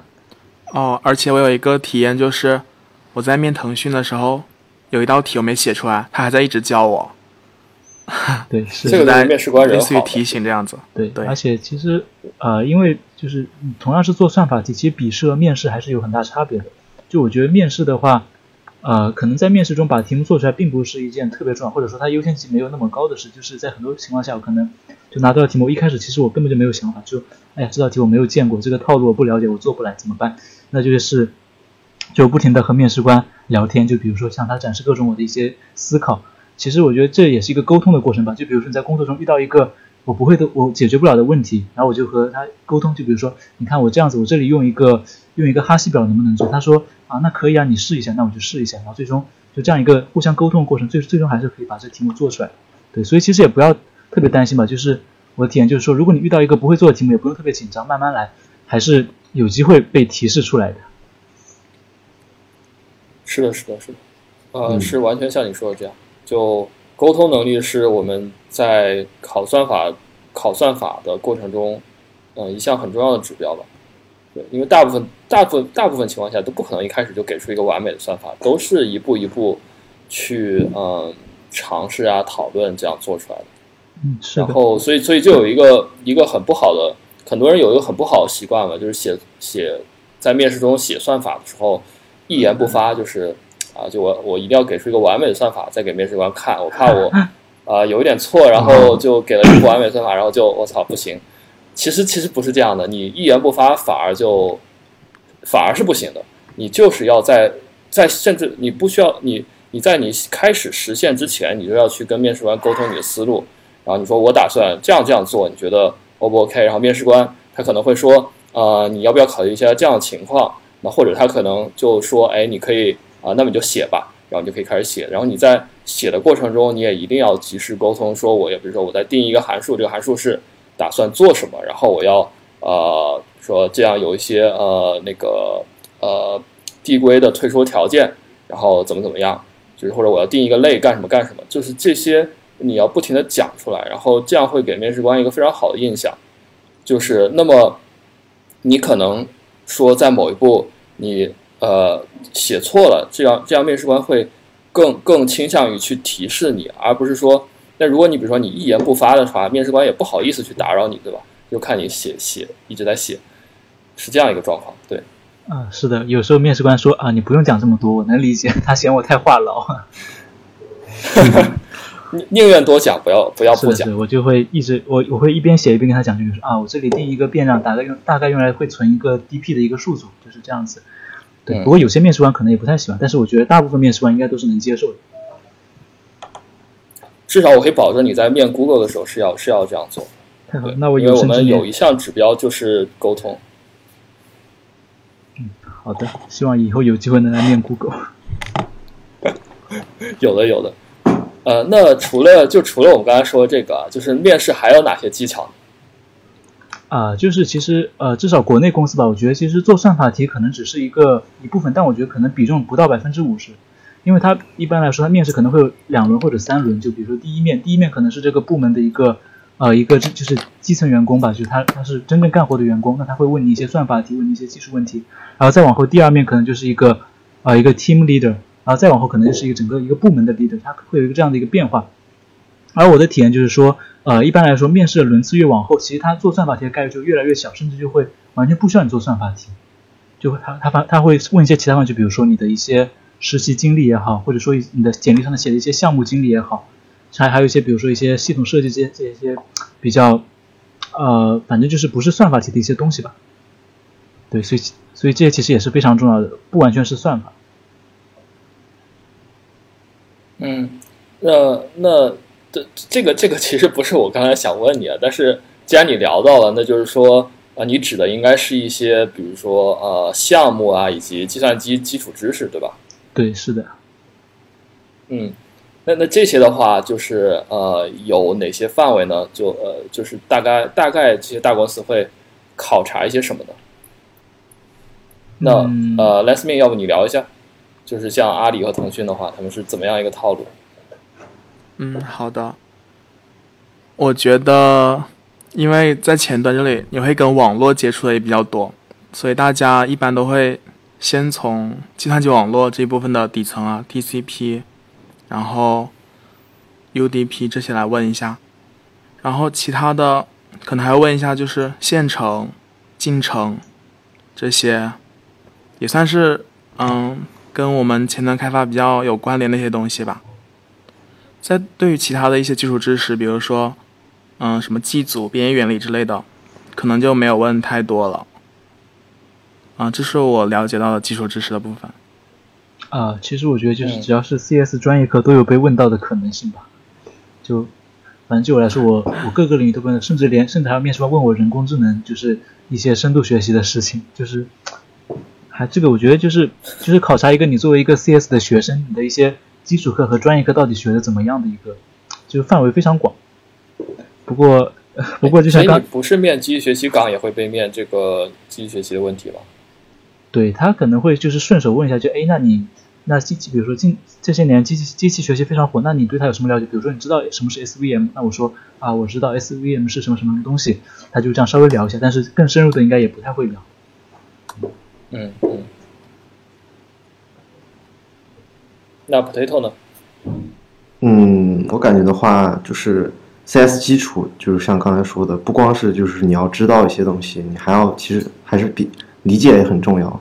就是比如说刚才说的，可能很多面试大家都会问烂了的问题，比如说 TCP、UDP 啊，TCP 三次握手，什么进程、线程的区别，然后什么数据库里面什么毕加数这些的，我感觉就这种东西，你可以，你也许经常会被问，然后。我还专门写过一个博一篇博客来讲这件事情，就是很多时候你要懂它为什么，就是就我特别喜欢，因为之前之前如果没记错的话，哎，哦，应该是记错了。就是我记得有个博博主叫 Jonas 嘛，他经常写一些 Why Design 系列，就是为什么这么设计，就会讲一些，比如说类似 TCP 三次握手啊，为什么要这样子，为什么要用采用这样的机制？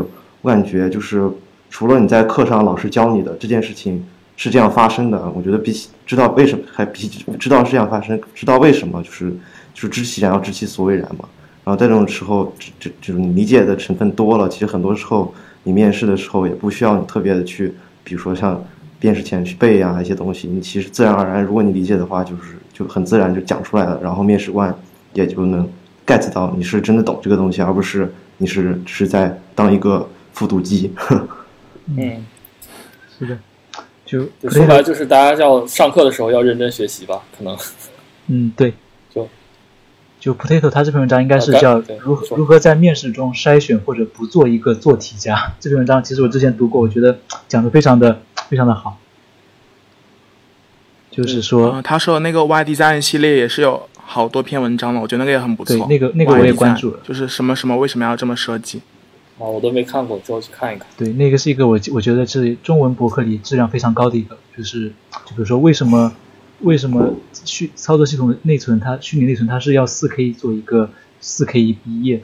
就这样的问题，就是大家都知道为大家都知道是这样，但是他他讲的都是一些为什么要这么设计？其实我觉得这个非常看读了会非常有收获。哇，可以可以。对，就我我我的感觉其实是呃。主要还是就是操作系统和计算机网络吧。就我真的没有被问到计算机组成原理啊、编译原理这种问题，基本上非常少。对，然后反正问题也都是一些，呃，这也是比较套路吧。然后基本上都是各个公司都是那些题，就对，其实是的，相对来讲还是比较好准备的。但是就是像刚才 Potato 提到的，如果能够说你掌握背后原理，那么在面试中肯定会就是给面试官不一样的感觉，如果其他人都是背题的话。嗯，是的，就很多人都是通过刷面经来背，就就是把面经中遇到的各种常见的这种问题全部刷一遍，就就就从理论上说你确实可以应对，但不过我我没有这么做，我都是啊我面试前没有怎么准备，但同时也翻过几次车，就比如说他问我，呃你知道 TCP 它这个包它的 header 里面有哪些字段吗？当时我直接都被问傻了。我说这个，我谷歌一下可以告诉你了。就 对对，不过大部分情况下确实是用自己的语言来理解讲出来会更加好一些。这样子可能是比较比较奇葩的面试官才会这样问你。对我我我是真的觉得这个问题问题挺傻的，就就你大概知道，但是你要你真的想知道很精确的话，你就 Google 一下。嗯，是的，所以挺有意思的，吐槽一下。我还被问到了有关数据库的问题。对数据库也问了，也蛮经常问的感觉。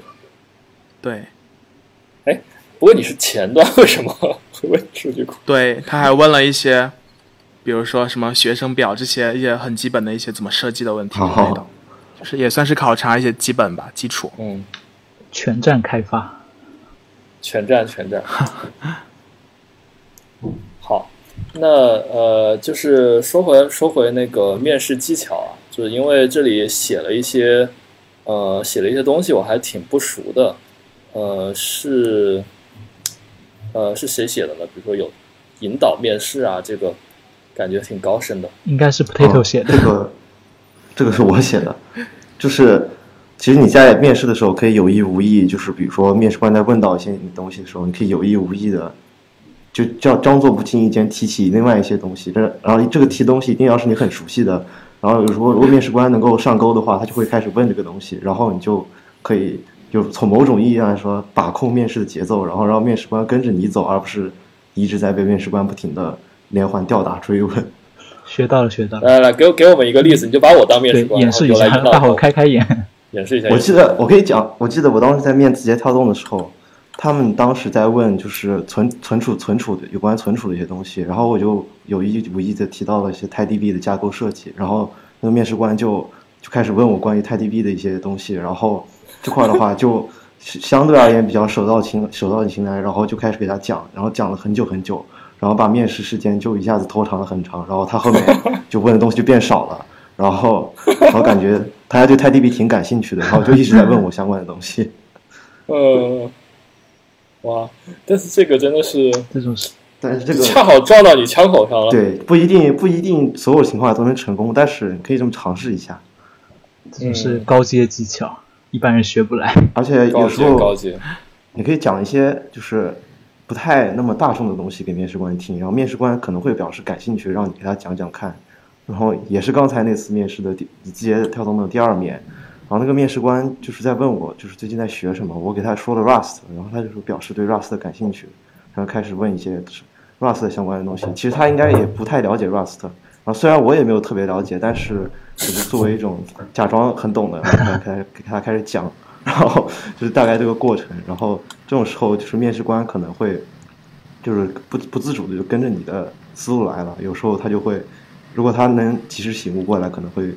会打断你，然后问一些其他的。然后如果他不能醒悟过来，他可能就会一直听着你讲。然后，然后面试的时间就这样子过去了。然后，大概是这样。其实我个人来讲，我是比较喜欢这种面试的，就是说去挖呃，不用特别预设某个要聊的主题，不用去特别预设某个要问的问题，去尽量挖掘候选人他的长处。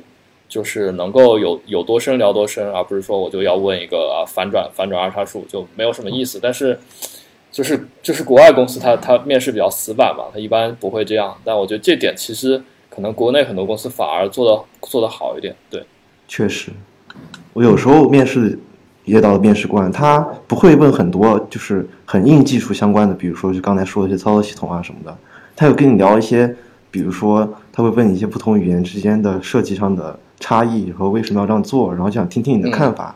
这种情况下，我觉得这种面试我是比较喜欢的。一方面可能是因为没有什么标准答案，你可以畅所欲言；另一方面可能是这种通过这种对话，他可能看面试官希望看到的是候选人身上一种更怎么说呢，更更更底层的一些特质，而不是只是对知识简单的掌握吧。对，就就我反而觉得啊，你像这种。就比如说你刚才说的一个抛抛出一个比较开放性的问题，然后两个人用一种这种探讨的方式去呃去聊，就能够比说你做一道算法题考察更多的东西。因为算法题我就背一个题，我如果背到那我就会对吧？我可以就很流利的写出来。但是你这样去聊一些开放性问题的话，我个人是觉得，就是说我能够我能够通过去呃能够通过候选人的，就是不管是。针对某个问题，他的看法，或者说就是他的谈吐和他思维方式，能够看出这个人到底是不是一个我想要的人。就我觉得我是至少我是能看出来，但是就是 我们公司在那个面试，呃，面试培训里面专门就说，呃，呃，你就是就是说你禁止说这种 “I know it when I see it” 这种话，你知道什么意思吗？就是说。就是说，他们不希望我们面试官通过这种啊这种印象来来考察候选人，所以我觉得这个太死板。就是其实真的很多时候，你就是聊一下，你就知道这个人大概是个什么水准，因为就对吧？很明显，我觉得大家其实都是有感觉的。这个主要是为了从一个防止作弊的角度出发吧。就像我我当时面谷歌实习的第一面时，他就面试官很明确就跟我说啊，他说你好，我这一面就就我这一面就是来做题的，你不用跟我聊其他的事情。就非常的固定。谷歌里面是这样要求的，我觉得就能够理解，但是我觉得肯定不是最好的方式。嗯，反正对这个，我觉得像刚才啊，刚才 Potato 说的这个引导引导面试官问问题，真的是非常高端的一个手段。但是大家也可以尝试一下。我有一个比较有趣的经历，就是。有一次，我是开了我的电脑录屏的，然后面试官不小心看到了我 T G 的聊天记录，发现有他认识的人，然后我们就开始聊了一下这附近的东西。我来来来讲一讲，讲一讲。就是在面腾讯的时候，然后跟面试官聊天的时候，嗯，就是返回桌面的时候看到我的 T G，然后因为我在跟 D I Y 哥还有 Show Form，就是那个烧饼。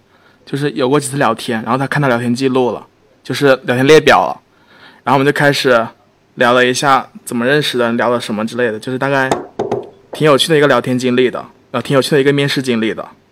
我以为他是看到了池先生。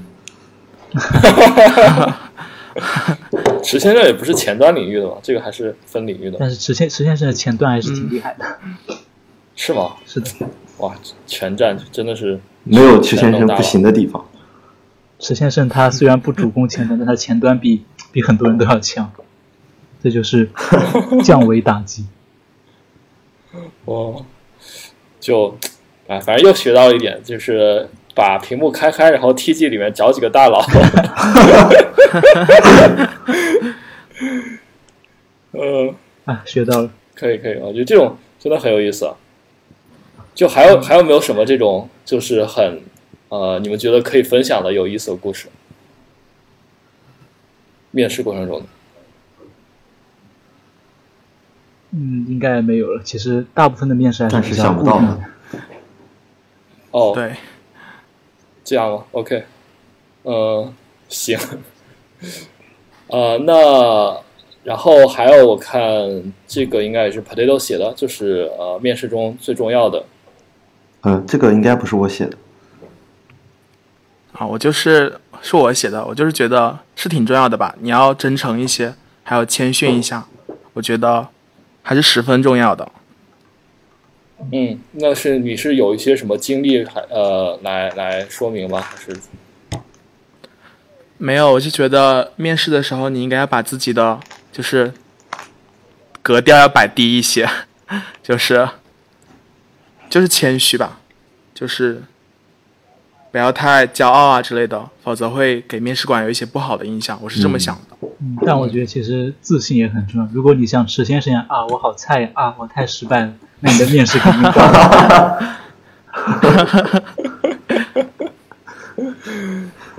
确实，确实，确实，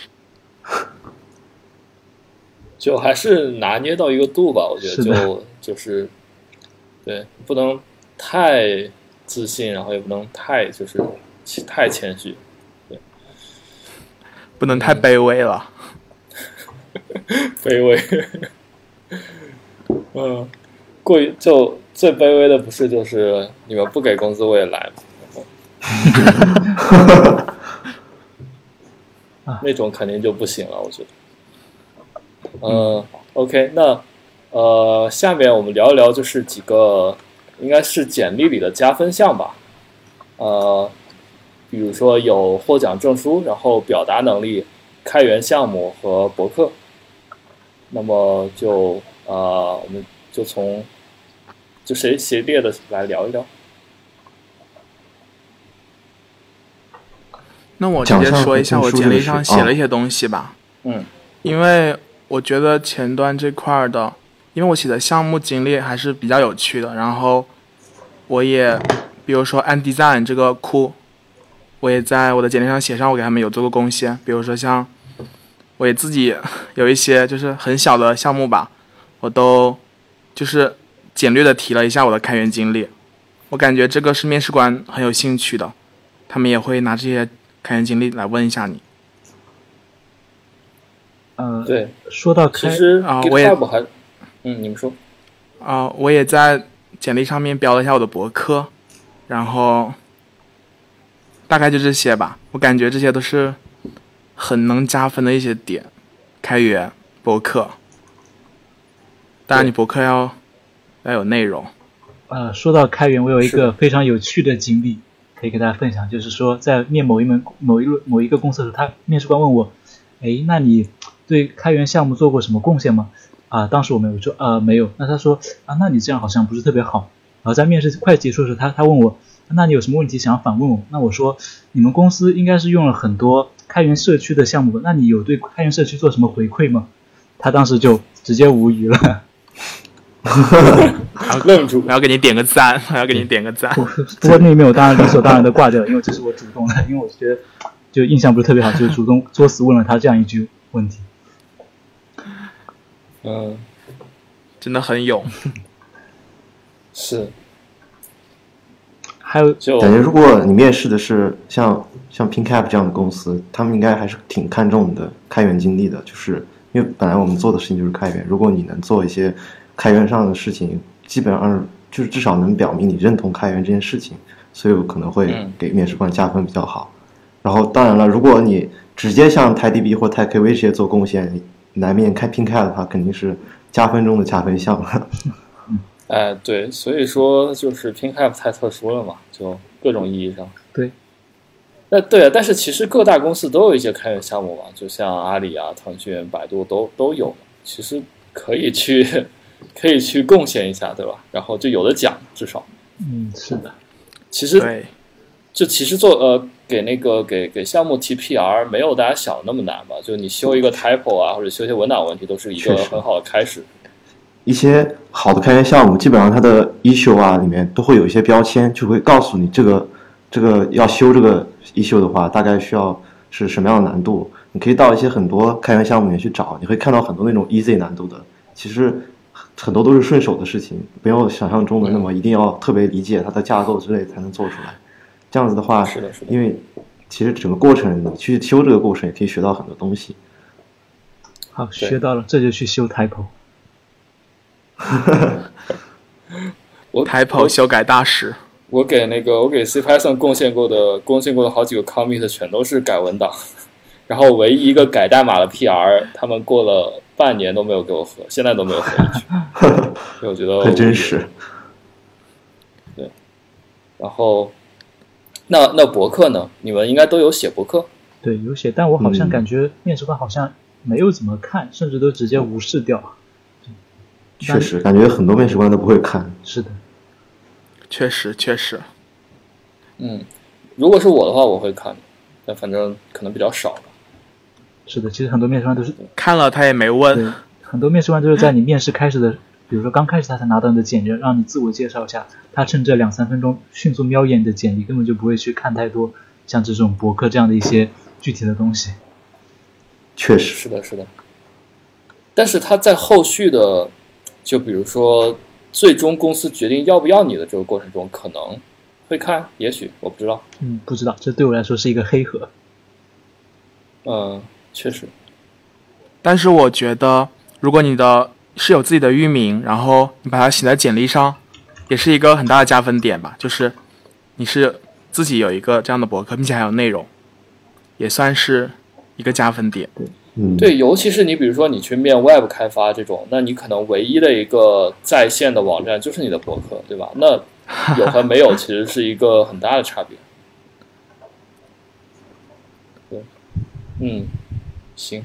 好，那我们下面来聊一聊不同公司的面试特点吧。就是，啊，就是之前那个我看看，呃，就吴哲说不要不要不要用具体公司举例，但是我看你们都写了，我也不知道，我也我也不知道怎么聊这个，呃，你们想怎么聊？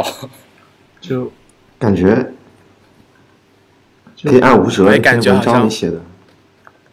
对，不聊也行。因为我的想法就是说，因为我们聊一下吧，聊一下吧，比较容易出现以偏概全问题。就是我们我们聊的话，就是聊我们啊，比如说我们字节跳动，我们就聊我们字节跳动面的那个部门的情况吧。因为毕竟一个公司特别大，组与组之间差距其实是啊天差地别的。那这个 OK，这个环节，这个环节应该改为改为面试经验分享。嗯，是的。嗯，如果是这样的话，确实可以啊。是的，这样这样会好一些。可以可以自己各自出一个公司嘛？也许也许有这些特别独独特的东西，但是也许大家也能看 get get 到一些比较通用的一些面试的一些问题。就呃，就我觉得要不每个人来分享，就是自己面某一个公司的一些经历吧，就可以不用一定要说这个公司怎么怎么样，就是就是分享一下自己的经历，我觉得也可以呃给听众一些启发，对吧？嗯嗯，那呃，谁开始？Potato，要不你先来。嗯，那我的话，那我就说一下 PinCap 吧，就是，嗯，嗯，PinCap 应该是个，还应该算是个还算是个小公司，然后如它的面试其实流程挺独特的，因为如果你你投递的简历，然后过了我们的简历筛选的话，第一件事情会给你布置班给你布置一个小作业，然后这个小作业很多人听一听可能会误解为又是白打工那种事情，其实不是的，然后大概一般就是一般就是给你一道比较。跟泰 DB 或者是泰 KV 整个生态里的工具相关的一道题目，或者说是一个比较比较小的一个考察的点吧。因为当时我记得给我布置的题是大概是一个，就是你让我写一个让我写一个小小的 demo 吧，给一个四 TB 的数据建立索引，建立数据库建立索引。然后这个过程的话，其实本身不是很难，但是如果你要把它相当于做的比较好的话，你可能会需要先查阅一些资料，了解一些像比如说索引啊，相关建值数据库里面索引相关的知识，然后在做的过程中，也许你就能收获很多。然后这个小作业如果一般一般大概率它是通过，除非你没没有按时交上来。然后交上来以后，其实 PinCap 的面试后面面试风格主要是很比较非常偏工程的。呃，首先的话就是问一些基础嘛，就如基础的话，因为是做分布式数据库，可能会对你的 OS 呀，还有既往呀，还有数据库的一些基础知识考察的比较多。然后可能包括不限于，比如说数据库里面的一些 ACID 啊，或者是一些就是关于事务的东西。然后的话，然后如果越到后面，嗯，基本上越到后面就会开始问一些就是分布式相关的东西嘛，比如说像 Raft 呀这些算法。如果你做分布式的话，应该会嗯比比较了解，会问一些考察一些，就是你对这个 Raft 算法理解啊之类的。然后我记得我当时最后一面就没有太聊技术了，都是在跟面试官，面试官会问我一些关于就是你对一些市面上的一些，比如说技术怎么看，然后这种时候谈一谈自己的看法之类的。然后整个面试感觉的话，就是拼开的面试感觉就非常的偏工程，我我没有被问到一道算法题。然后工中间会让你做题，但是做的其实是一些就是比较考察，比如说如果你的简历上写了你熟悉 GoLang 的话，他可能会问一些让你用一个 GoLang 的，比如说锁呀、通道呀，写一个简单的小程序。呃，一般就是考察你基本的语言应用一些知识。然后整个过程的话，如果如果如果你要准备的话，我会建议你先是主要去看一下造系统，然后数据库知识是呃不一定是必要的，但是有时最好。然后在此基础上，最好是对分布式领域有一些了解，比如说关于一些 Raft 的这种共识性算法呀，还有 CAP 这些理论之类的，也方便你跟面试官吹逼吧。我 大概是这样。啊，我我之前看黄东旭和那个另外两个几个做数据库的人的访谈，他们都表示 CAP 其实就是不太符合实际。对，如果你了解这个，我觉得也可以大就是吹一通，就是说其实这东这玩意儿是错的，然后。嗯，其实 CAP 不一定非要说你对这个理论要很有了解。其实如果你学习过的话，你大概就会知道，就是分布系统里面的一些，就是大概会遇到哪些问题啊这种的。这种时候你跟面试官就是聊起来，可能会就是相当于你们俩都对数数据库分布式这件事情有一些共识吧，这样聊起来会比较通畅一点。嗯，是的。呃，我有两个问题，第一个是你不是转正的嘛？它的流程是和就是别的校招是完全一样的吗？嗯，据我观察和我认识几个后来有面 PinTap 的同学，就是整个他的面试风格，就是日常实习的面试和校招面试应该是差不多的，就是类似这样子的形式。然后我是当时是以日常实习的身份参加的面试，然后转正是后来在工作的时候的事情了。呃，呃，是没没太懂什么意思。就是我加入 PinCap 的时候是投的是相当于日常实习，就是走的是日常实习的通道嘛。然后虽然最近在 PinCap 也在校招，然后根据我就是根据我对周围有一些投 PinCap 的朋友啊的沟通，我发现他们的面试的风格啊、行为啊，跟平就是校招和日常面试都差不多，没有什么太大的区别。就就说你转呃你的你的实习是实习转正是哦还有单独面试吗？还是说没有单独面试？嗯，现在来看是没有的，主要是看你实习过程中的一些产出。OK OK，理解理解。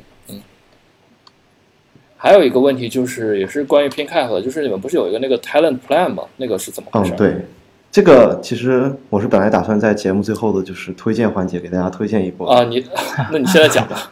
现在我就讲了吧，就是如果是做你，如果你对分布式系统有所了解的话，其实大家比较推崇一个课程是 MIT 的六点八二四嘛。里面基本上也就是三个 lab，就是分别实现 MapReduce，然后一个 Raft，然后一个基于 Raft 的 KV 建制数据库。然后 Talent Plan 的话，相当于 PinCap 又自己基于这个六点八二四做了一套自己的，就是呃，就是分布式数据库相关的一个实验吧。然后里面也分比较各个章节。如果你想学 Rust 的话，你也可以来做；如果你想学就是一个分布数据库该怎么实现，你也可以来做。如果你只是单纯的对 Raft 感兴趣，你也可以来做。就是如果 Tenderplan 里面包括了一些关于呃 Rust 基础，然后用 Rust 写一个 Raft，还有用 Rust 写一个基于 Raft 的建制数据库。然后最新 Tenderplan 我记得还有一个 TinyKV 和 TinyDB，其实就是一个呃魔改缩小版的 TinyDB 和 TinyKV。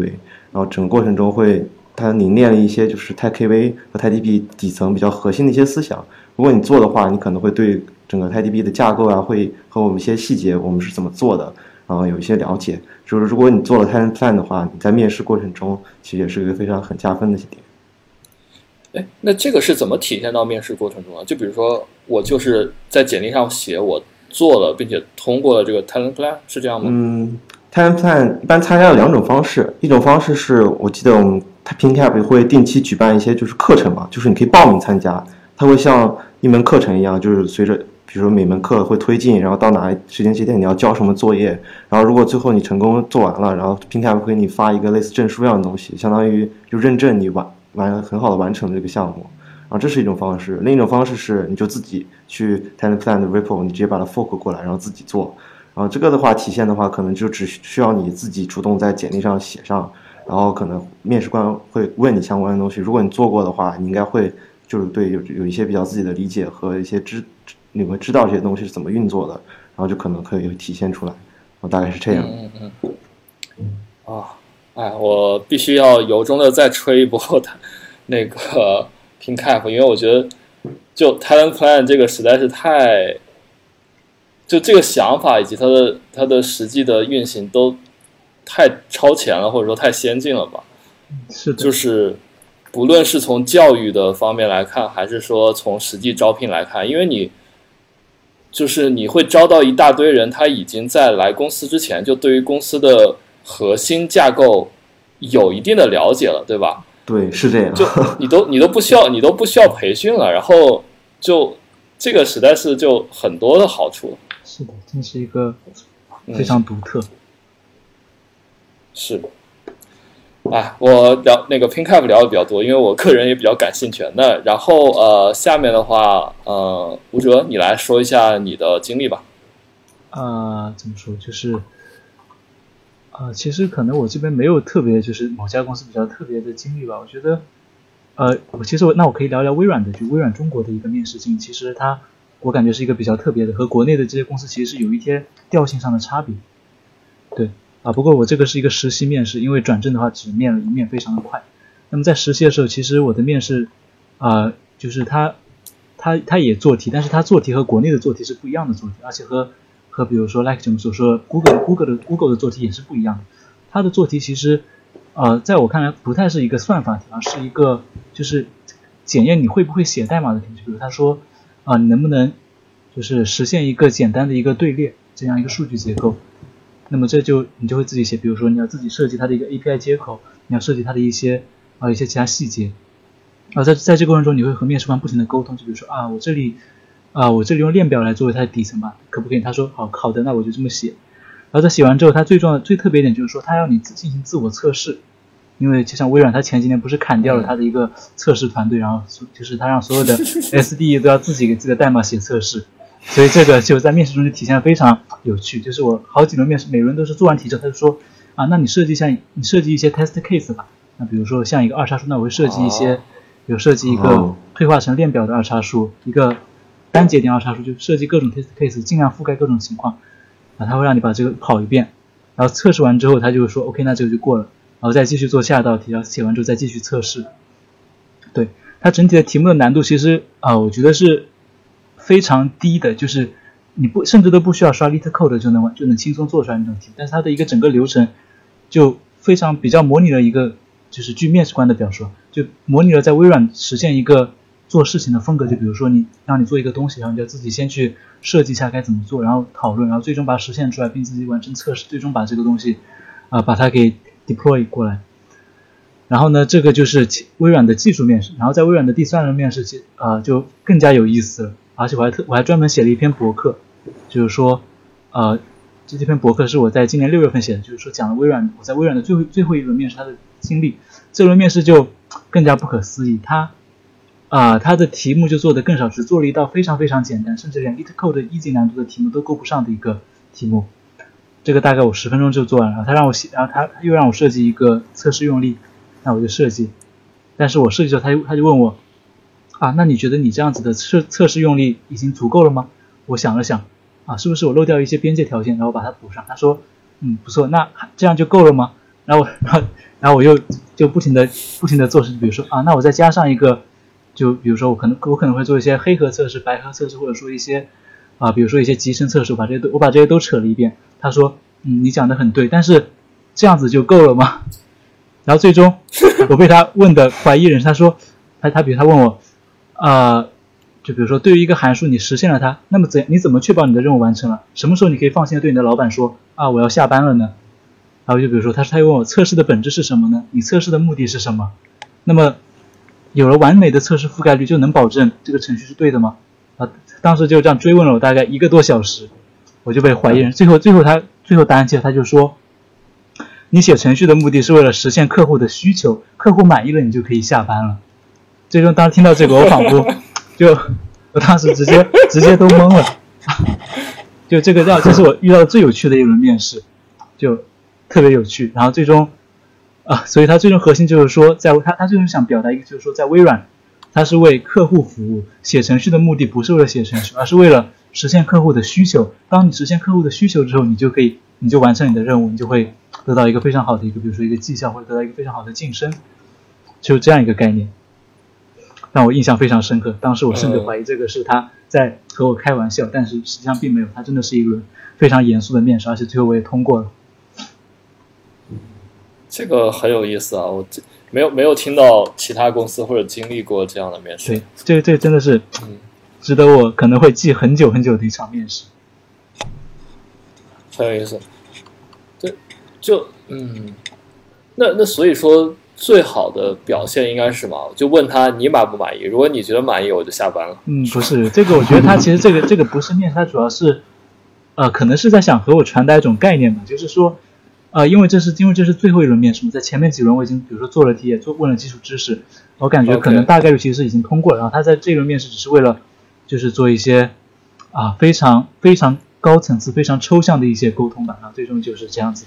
嗯，蛮蛮有意思，的，蛮有意思。我们，呃，就 Google 有有一门，就首先呃，就是你刚才说的点，其实 Google 里也不光都是算法面试，我们也有系统设计的。但是它那个系统设计并不是让你设计一个多大的系统，就很类似于你刚才讲的那个，就是有一个需求，然后你要怎么怎么去设计，那个需求不会很大。呃，我其实有点忘了我当时给我那个提示是什么了，反正就呃类似吧。然后你要怎么呃怎么设计啊，然后怎么测试啊，这种也是有的。但但算法会还是为主。然后第二个点就是针对你说的那个最后一轮面试，就是想向你传达这样一种理念的面试。呃，就我们虽然没有这种这种面试，但是它有那种专门的面试，是考察一个人的，我们叫我们叫那个 Googleness，Google 味是这个要怎么？对对，有没有阿里味儿？你也不知道怎么翻译，反正就是一种啊，你可以理解为 Google 味儿吧。反正就是说，这个人是不是你要找的人，然后它里面有一些这种指标，就比如说什么。哎，我好像不能透露啊，那就不透露了。反正就是一些指标吧，你可以理解为什么认真负责啊，然后这种这种这种这种东西，对。然后也每一个指标也是要打分的，所以其实就也不光是技术面，但是你但是这种一般都是呃，就是可能它的比重没有技术面那么高吧，对，是这样子。啊。所以，哎，你刚才还提到一个点，就说微软它写程序是要现场运行的，是吗？对，它是让我现场运行，就是我，而且我，而且还就甚至还要写一个，就是我还写一个非常简单，就把这些 test case 全部跑起来，然后就是这样一个就是完整的一个程序，就是而不是只而不是像 LeetCode 这样只写一个函数一样。对，因为当时我是通过一个呃通过一个分分享屏幕来做的面试，所以说都是本地要把这些全部跑一遍，然后他他其实不。他没有特别仔细的看我代码，是让我设计很多测试用例，然后让我把测试用例全部跑一遍，然后看一下这个结果，OK，结果对不对？Interesting，是的，蛮有意思的。哦，实际跑一遍这个还挺有意思。我们我们倒不会这样子，对，因为 Google Doc 也跑不了。嗯，呃，现在有了一个比 Google Doc 更好用的东西了，但是它还是不会跑的。啊，嗯，好，对，行，那呃，下面来问一下我们最后一位同学 Lance Min，然后呃，你要也跟我们分享一个就是你面某一家公司的经历吧。好的，那我就说一个传统大厂吧，就阿里。嗯，好，它福报它的几面都是，对，都是比较传统，就是问知识、问技术。但是它有一个很好玩的，就是它约面是不会有时间的，就是突击面。啊，所以我的第三面我是在大街上面的。你不可以当场拒绝他，就说啊，我现在不方便，然后等一会儿再面吗？但是当时就聊了一下嘛，就说现在也可以面，然后就在大街上面了。我感觉他们突击面不是为了突击面，可能只是因为他们刚开完会要下班。我也觉得。我还有一面是在晚上十一点半面的。我的妈呀！哦，跟我在钉钉，是他刚加完班。我去，这个让你提前体会一下公司的工作节奏。这也是 面试的一部分。因为他们说，他们第二天有一个 outing，就是出去玩，然后所以当天就比较忙。OK，这个可能我就说可能是阿里比较独特的吧，是不是？就是晚上面试这种，字节是不是也会晚上面试？还是没有？但是我腾讯遇到过，就是面试官他晚上十点半的一轮面试，但当时当时我直接拒绝掉了。哦，对，因为因为我当时面阿里，他也是晚上大概八点左右打电话过来吧，但是那个很有意思，他是直接从杭州打电话过来，然后问我，我当时在北北京嘛，然后他问我，呃。本来是一个店面，但他问我能不能去杭州，我说啊，我应该是不去的，然后就结束面试了，对，就很尴尬，然后对，最后我也没有面阿里，所以啊，anyway，还有一个比较好玩的，继续继续讲，对，就是我的手机会拦截到阿里的面试电话，它显示是骚扰电话，是的，我的也是拦截掉，阿里的电话我全部都被拦截进 骚扰电话，不知道他用这个电话号码做过些什么事情。然后那我就开始说一下吧，因为我面的是前端，嗯，所以面的基础知识还是比较多的，就是从浏览器到 JS、CSS、HTML，包括现在一些框架都会问一下。然后，但是我在阿里的第一面，他还问了我 Node.js，然后数据库，什么 Linux，然后 HTTP 这些东西，嗯，就是问的还是比较杂的。最后还问了一下对于怎么学前端的，嗯，就是这是第一面的内容，什么对前端工程化怎么看，然后反正第一面是真的面了一个多小时，应该是一个半小时左右，面的是很杂的，真的是把很多知识很多知识都问了一遍，就像我刚才说的，然后之后的都还行吧，也是一面、二面、三面，就是嗯，基层员工，然后部门 leader，然后 leader leader，然后到交叉面，然后到 HR，然后。大家对阿里 HR 一开始我也是很害怕的，他们都说 阿里都是 HR 面挂。然后我也去了解了一下，因为大家好像都说是前面几面不挂人，然后等到 HR 择优的录取。我觉得这个还挺好的吧。然后我在中途面的过程中，他也会问到我一些，就是比如说让你设计一个组件，你会怎么去设计？就是要考虑到什么，然后问我对 Andesign 怎么看，然后，嗯，感觉还是比较传统的吧，跟我面的其他公司，哎，不好意思，跟我面的其他公司也没有什么不一样。就是说这些知识面还是要还是要非常广的。就是，嗯，就是，嗯，应该说是体验技蚂蚁金服体验技术部下面的一个部门。就是属于体验技术部的，那不是他们那个最最牛逼的那个部门吗？就前端最牛逼？不不是，是他们的一个小部门的子部门的子部门，就是要具体到，就是小程序部分的了。我面的这个部门是，就是应该说是子部门的下面一级。嗯，OK，就是就是你提到说第一面面的是一些比较杂的基础知识，那后面几面的技术面，它主要是呃面些什么呢？哦，对，我看了一下我的我的嗯面经，他还问了一下一些我简历上的，比如说我说我们用的是我们自己配置的 GitLab，然后他也问了一下怎么做的 CI/CD，然后怎么写脚本这些，怎么写那个嗯 CI/CD 的脚本，然后还问了一些怎么收集下前端报错啊什么的。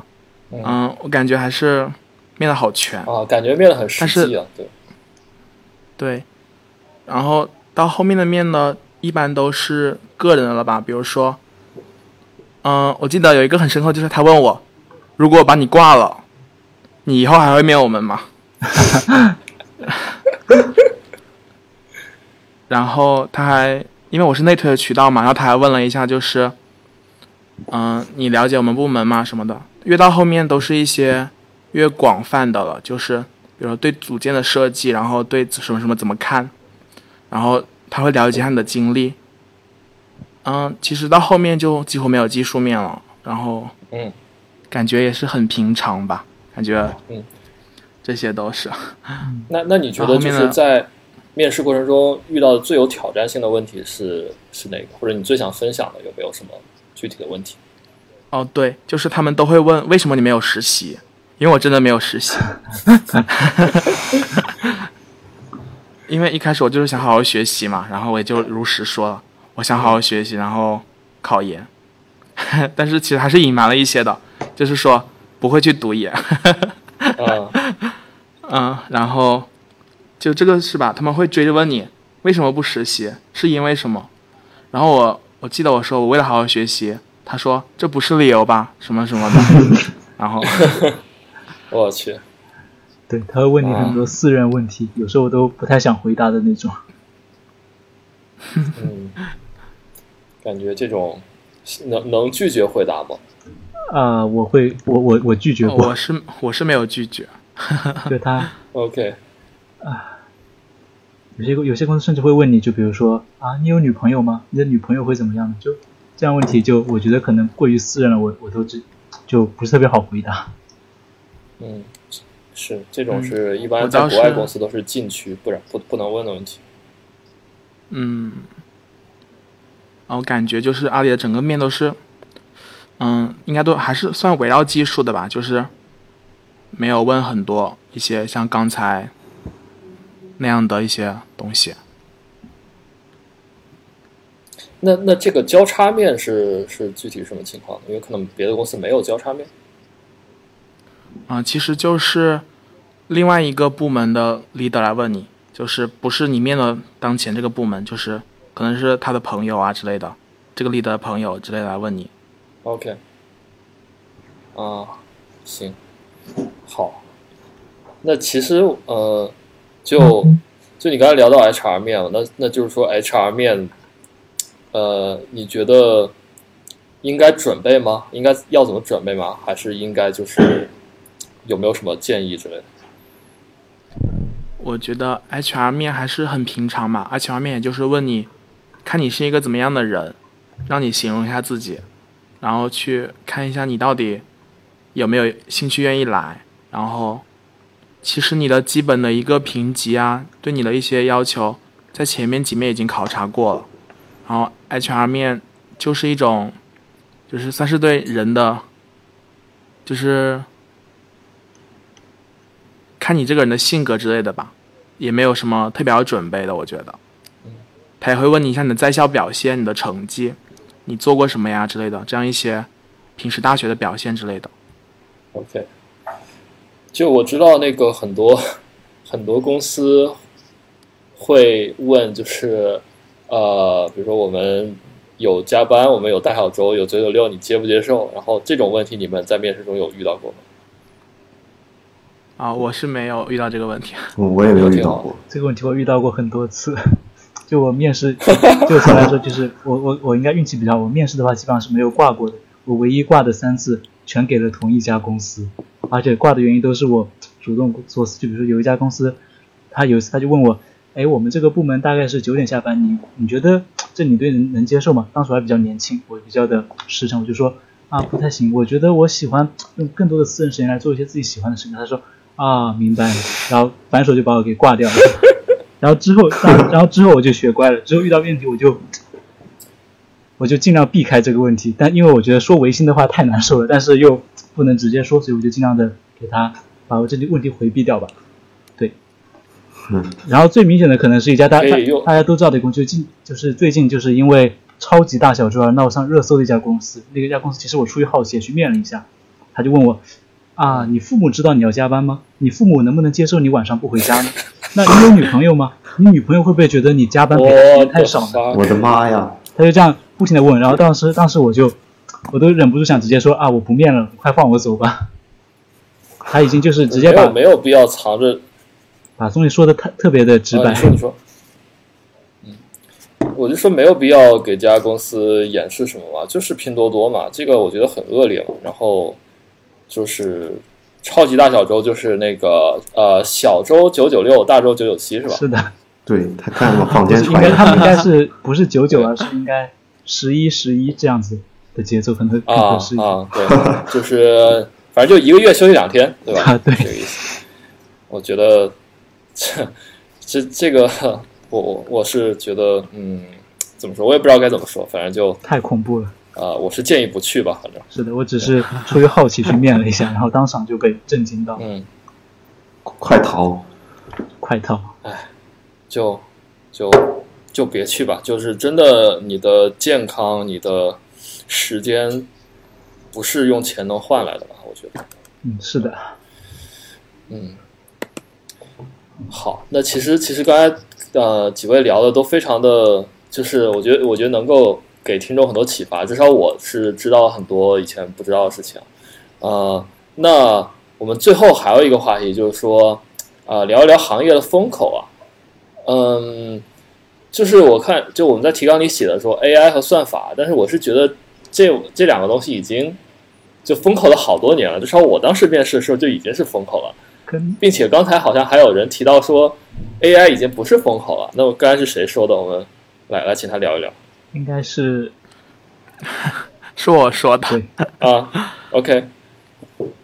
嗯，应该我是觉得，我是看到一些新闻或者一些评论，就说，可能是说现在落地的机会比较少吧。现在，其实我不是很懂哎。我只是个人感觉，有没有懂的？吴哲说一下吧。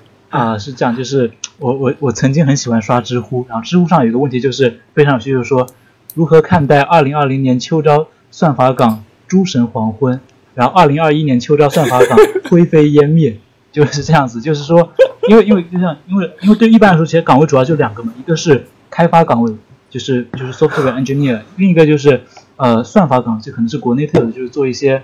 呃，机器学习或者说是一些算法工程这样的事情，然后在往年因为因为 AI 的风口，就是算法岗它的工资会高很多，而且门槛也高很多，但是它的坏处就是它的竞争越来越激烈，就是像像现在它它都用，有些人都甚至用什么灰飞烟灭来形容这样的岗位的一个，就是竞争的过于激烈，对，所以这就是可能这就是呃这就是所说的这个风口快要过去的表现吧。但不管怎么样，其因为我因为我本身就是对科研和算法这些没有太大兴趣，所以我投的一直都是开发岗，但其实对这个也不是特别了解吧。OK，那那现在有有什么风口吗？就是你们今年面了很多公司，有没有什么感觉啊？包括和其他人聊天这种，嗯，我好像没有。就是当下的风口。PinCap 是当下的风口。啊，有吗？我感觉可能是因为咱们的那个社交圈都比较局限在那一坨，大家都知道 PinCap。我我感觉我很很多身边人都不知道 PinCap 这家公司。啊，对，可能就是知道了，那就就是就内卷了，对吧？然后那对，就就风口这个可能最近两年也确实没有什么。因为都在说经济下行，经济下行，也其实没有那么多钱涌进这个行业，就没有那么多风口。那那你们有关注说像区块链这种就是传统的风口行业吗？我也刚想说这个，就是前几天的新闻嘛，深圳罗湖区发了一千万的数字人民币。呃，然后呢，你可以具体讲一讲吗？我不是很了解。对。就是他们发红像发红包一样嘛，就是在深圳罗湖区，他们有几千家的店铺，可以接受数字人民币的支付了，然后政府就发了一千万的数字人民币出去，但是还没有开始发，现在就是一个报名，然后到时候抽奖的状态。哦，就是这几天的新闻。嗯，感觉国家国家这一块还是还是挺重视的吧，数字人民币。嗯嗯，其实区块链这个东西，感觉给很多人大家一说都会觉得就自动会联想到币圈嘛，比特币啊、数字货币这些的。其实我想说的是，就是其实区块链本身也是一个算是分布式系统里面的一个方向。然后其他的应用不只局限于就是说数字货币这些东西，还有很多像什么链上的智能合约啊之类的一些共识、知识共识啊这些的，也都是偏向大数据的一个方向吧。然后其实我有个室友，他他他保研读博，他就做这个方向的。哦，可以。对，就我觉得可能我的直观感受啊，就是可能呃。区块链行业前几年还是处于一个这种野蛮生长的状态，然后就是很多人都可以进入，它门槛也不高。但是之后可能就是说它门槛会越来越高，包括就是做这方面的人也越来越专业，像有专业专门的专业开设这样子，对，不一定对。我我我感觉可以推荐一下有台的一家节目吗，Digitalk，他们有一期专门聊区块链，我觉得里面说的挺好，是一位从业者，他有讲就是区块链从。他们的从业经验啊，业内的一些国家政策啊之类的影响，我感觉那期还是挺有意思。嗯，其实有一个专门的播客聊区块链的，也是我们之前请的嘉宾。呃，这个播客叫 Forkit，我不知道你们听说过没？反正就专门聊区块链。对，也是可以推荐。我想到了，我想到了最近的一个风口，芯片。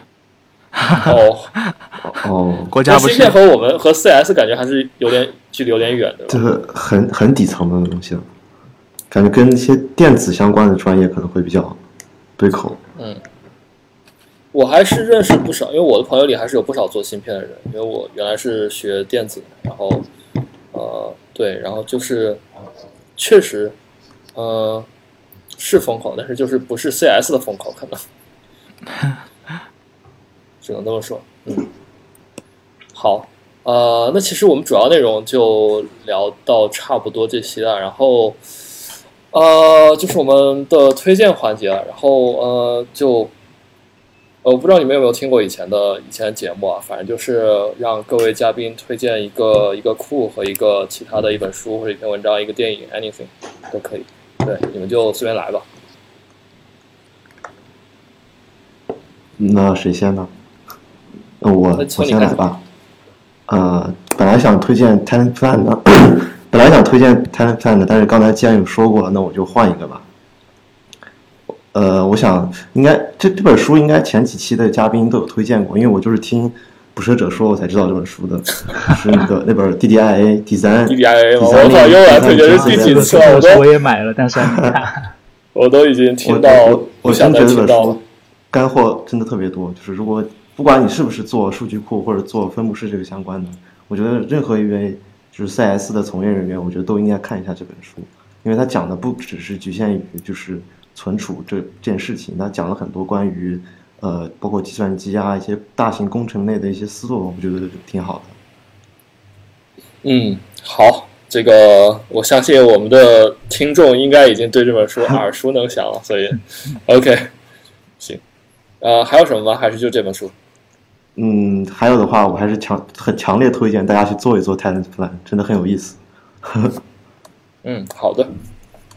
那下面啊，吴哲啊，我没有太多技术上的东西可以推荐，因为我水平比较一般。那我就推荐一些，不用是技术上的，推推荐一个我很喜欢的游戏吧，就是一个非常小众，叫做呃 A Short Hike，就短途旅行，是 Steam 平台上一款游戏，它啊非常小，而且它画风非常独特，大概一个下午就能把它玩通关，但是它会。这是我玩过的最喜欢的一个游戏吧，非常休闲和放松。对，然后它是什么类型的？大概它是一个，就是你是一只小企鹅，然后你在在你的在山谷里面探险郊游。游戏的其实比较玩法非常简单，而且总的玩法时长应该也就一个下午的左右的时间吧。但是我觉得玩下来体验是真的非常的舒服。对，画风画风画风也非常独特。可以可以。推荐大家可以去体验一下。这个游戏的评分非常的高。嗯，呃，名字叫什么来着？你再说一遍吧。A short hike，短途旅行。A short hike，好。对，hike 就是那个呃，爬山那个远远足那个 hike 吗？对，OK，理解理解。对对，好的，大家可以去玩一下。啊，那最后 Let's me 到我了。那我我想推荐一个笔记工具吧，我也忘记有没有人推荐过了，就是 Notion，N O T I O N。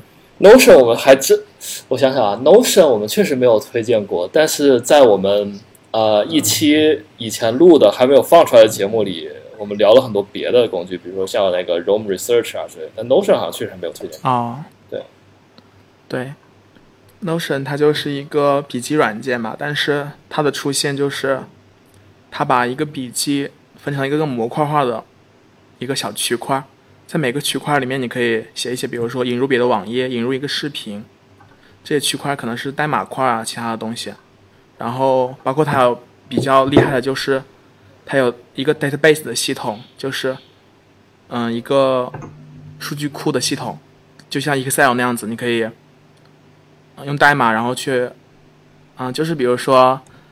你想把你一个看过的书加到这个列表之后，它就可以在其他地方出现啊之类的，就是可以做到联动啊。它理解理解，比较自由，就是你可以，它比如说它可以，你可以左右分栏摆，分栏摆，然后就是很自由吧。然后关键是它现在有钱了，它以前个人只有一千个区块，但是现在个人也是免费的，就是无限用。但是上传是有限制的，然后如果个人版的话是四刀每个月。嗯，好，我就推荐一下这个工具吧，是真的是非常好用的一个笔记工具。嗯啊，当然除了它之外，还有很多竞品嘛，比如说现在像印象笔记有一个超级笔记，也是跟它的区块化的理念是一样的。就比如说 WordPress 的那个编辑器。现在也是这种区块化的了，对，就是这种笔记软件真的真的蛮多的，就是尤其很多现在有很多新的东西。就 Notion 我知道很多很多人都在用，然后就是它的 UI 是说特别好，但唯一诟病的可能就是性能问题，我不知道现在有没有改进，就我没有自己用过。啊，这个我是我在国内还有一个值得 强的问题是吗？对。OK，对，在国内还有一个就是可能会打开比较缓慢一点。嗯，对，好，反正反正听众们也可以尝试一下。嗯，呃，然后对，就是最后我们其实是还想呃看各位嘉宾有没有什么就是 final words，最后想给听众们说的话，然后什么都可以。就是甚至不用局限于面试，就有没有谁想说一说什么？那就打个小广告呗。如果大家对嗯加入 PinCap 这件事情有意向，可以来找我内推简历。哦，好，好，明明天你就收到一大堆简历，等这个节目上去之后。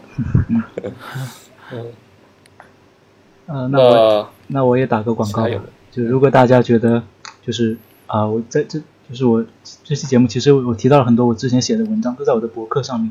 就如果大家有兴趣的话，可以 i i s s 订阅我的博客。对，虽然更新频率不高，但我尽量写一些有用的东西。是你那篇面试的我也看过了，对，还是能有很多收获的。嗯嗯，谢谢。对，r s s 这个，我感觉也是个挺好的吧。我也一直订阅了很多。想看的东西，然后，对你刚不是提到你跟 DIY 大佬的聊天吗？然后，对我因因为我是很早之前就开始使用 RSS 了，嗯，然后后面就是后面知道他做了一款就是利用爬虫然后生成一个一些 RSS 的一个工具嘛，我也自己在用，然后我也为自己然后写了很多规则贡献给他。感觉就是推荐一下 RSS 吧，嗯嗯，他那个工具叫 RSS RSS Hub，我也我也在用。对，对我就是说 RSS 这种形式，你可以在一个工具里面去订阅很多你感兴趣的源，然后就可以接收到这些源的一些更新。我觉得非常方便吧，也是一个开阔视野。包括我还订阅了我自己的一个 GitHub 的一个动态的 RSS，这样我就不会错过大佬们到底关注了什么之类的了。哎，说到 RSS，我可以我我想推荐一个 app，就是最近。青芒杂志他们出了一个 app，就叫青芒杂志嘛，它里面可以支持订阅 RSS，也可以支持订阅一些公众号，然后排版啊什么做的非常棒，我觉得可以尝试一下，大家。嗯，它就我我也听说过这个，但我觉得可能唯一一个不好一点就是它是在微信生态里面，对吧？所以，嗯，它是在国内的，这个就很不好。确实，但是它支持订阅自己的 RSS，然后。总总的来说，阅在这里面阅读体验还挺好的，而且他会主动给你推荐一些别人看的比较多或者标记评论比较多的 RSS 文章，就是还挺好。这个很好，这个很好。对，其实我知道一个就就这种社会化的 RSS，但是我想不起来那个名字了。然后，反正是一个呃，也是一个开发者做的吧，那个叫，呃，啊，想不起来了。反正就是这种社会化的 RSS，我觉得其实挺有用的。好，那我们今天聊的差不多也就是这样了。然后，呃，反正也是非常感谢三位嘉宾来跟我们分享一些面试的方方面面啊。啊，那我们最后就给观众打个招呼，说声再见，然后我们就结束这期节目吧。嗯，好，拜拜。好的，好的，大家再见，拜拜。好，拜拜，拜拜。好，本期捕蛇者说的播客就到这里，感谢您的收听。本期内容中提到的资料链接都会放到我们的网站上，我们的网址是 pythonhunter.org。由于我们主播的知乎账号被禁，所以以后的更新都不会再发布到知乎上，请您留意。推荐您使用泛用型客户端订阅我们的播客，也欢迎您关注我们的 Twitter，加入我们的 Telegram 群组和其他听众一起聊天。我们的 Twitter 是 pythonhunter 加一个下划线。Telegram 群组的链接可以在我们的网站上找到。我们下期再见。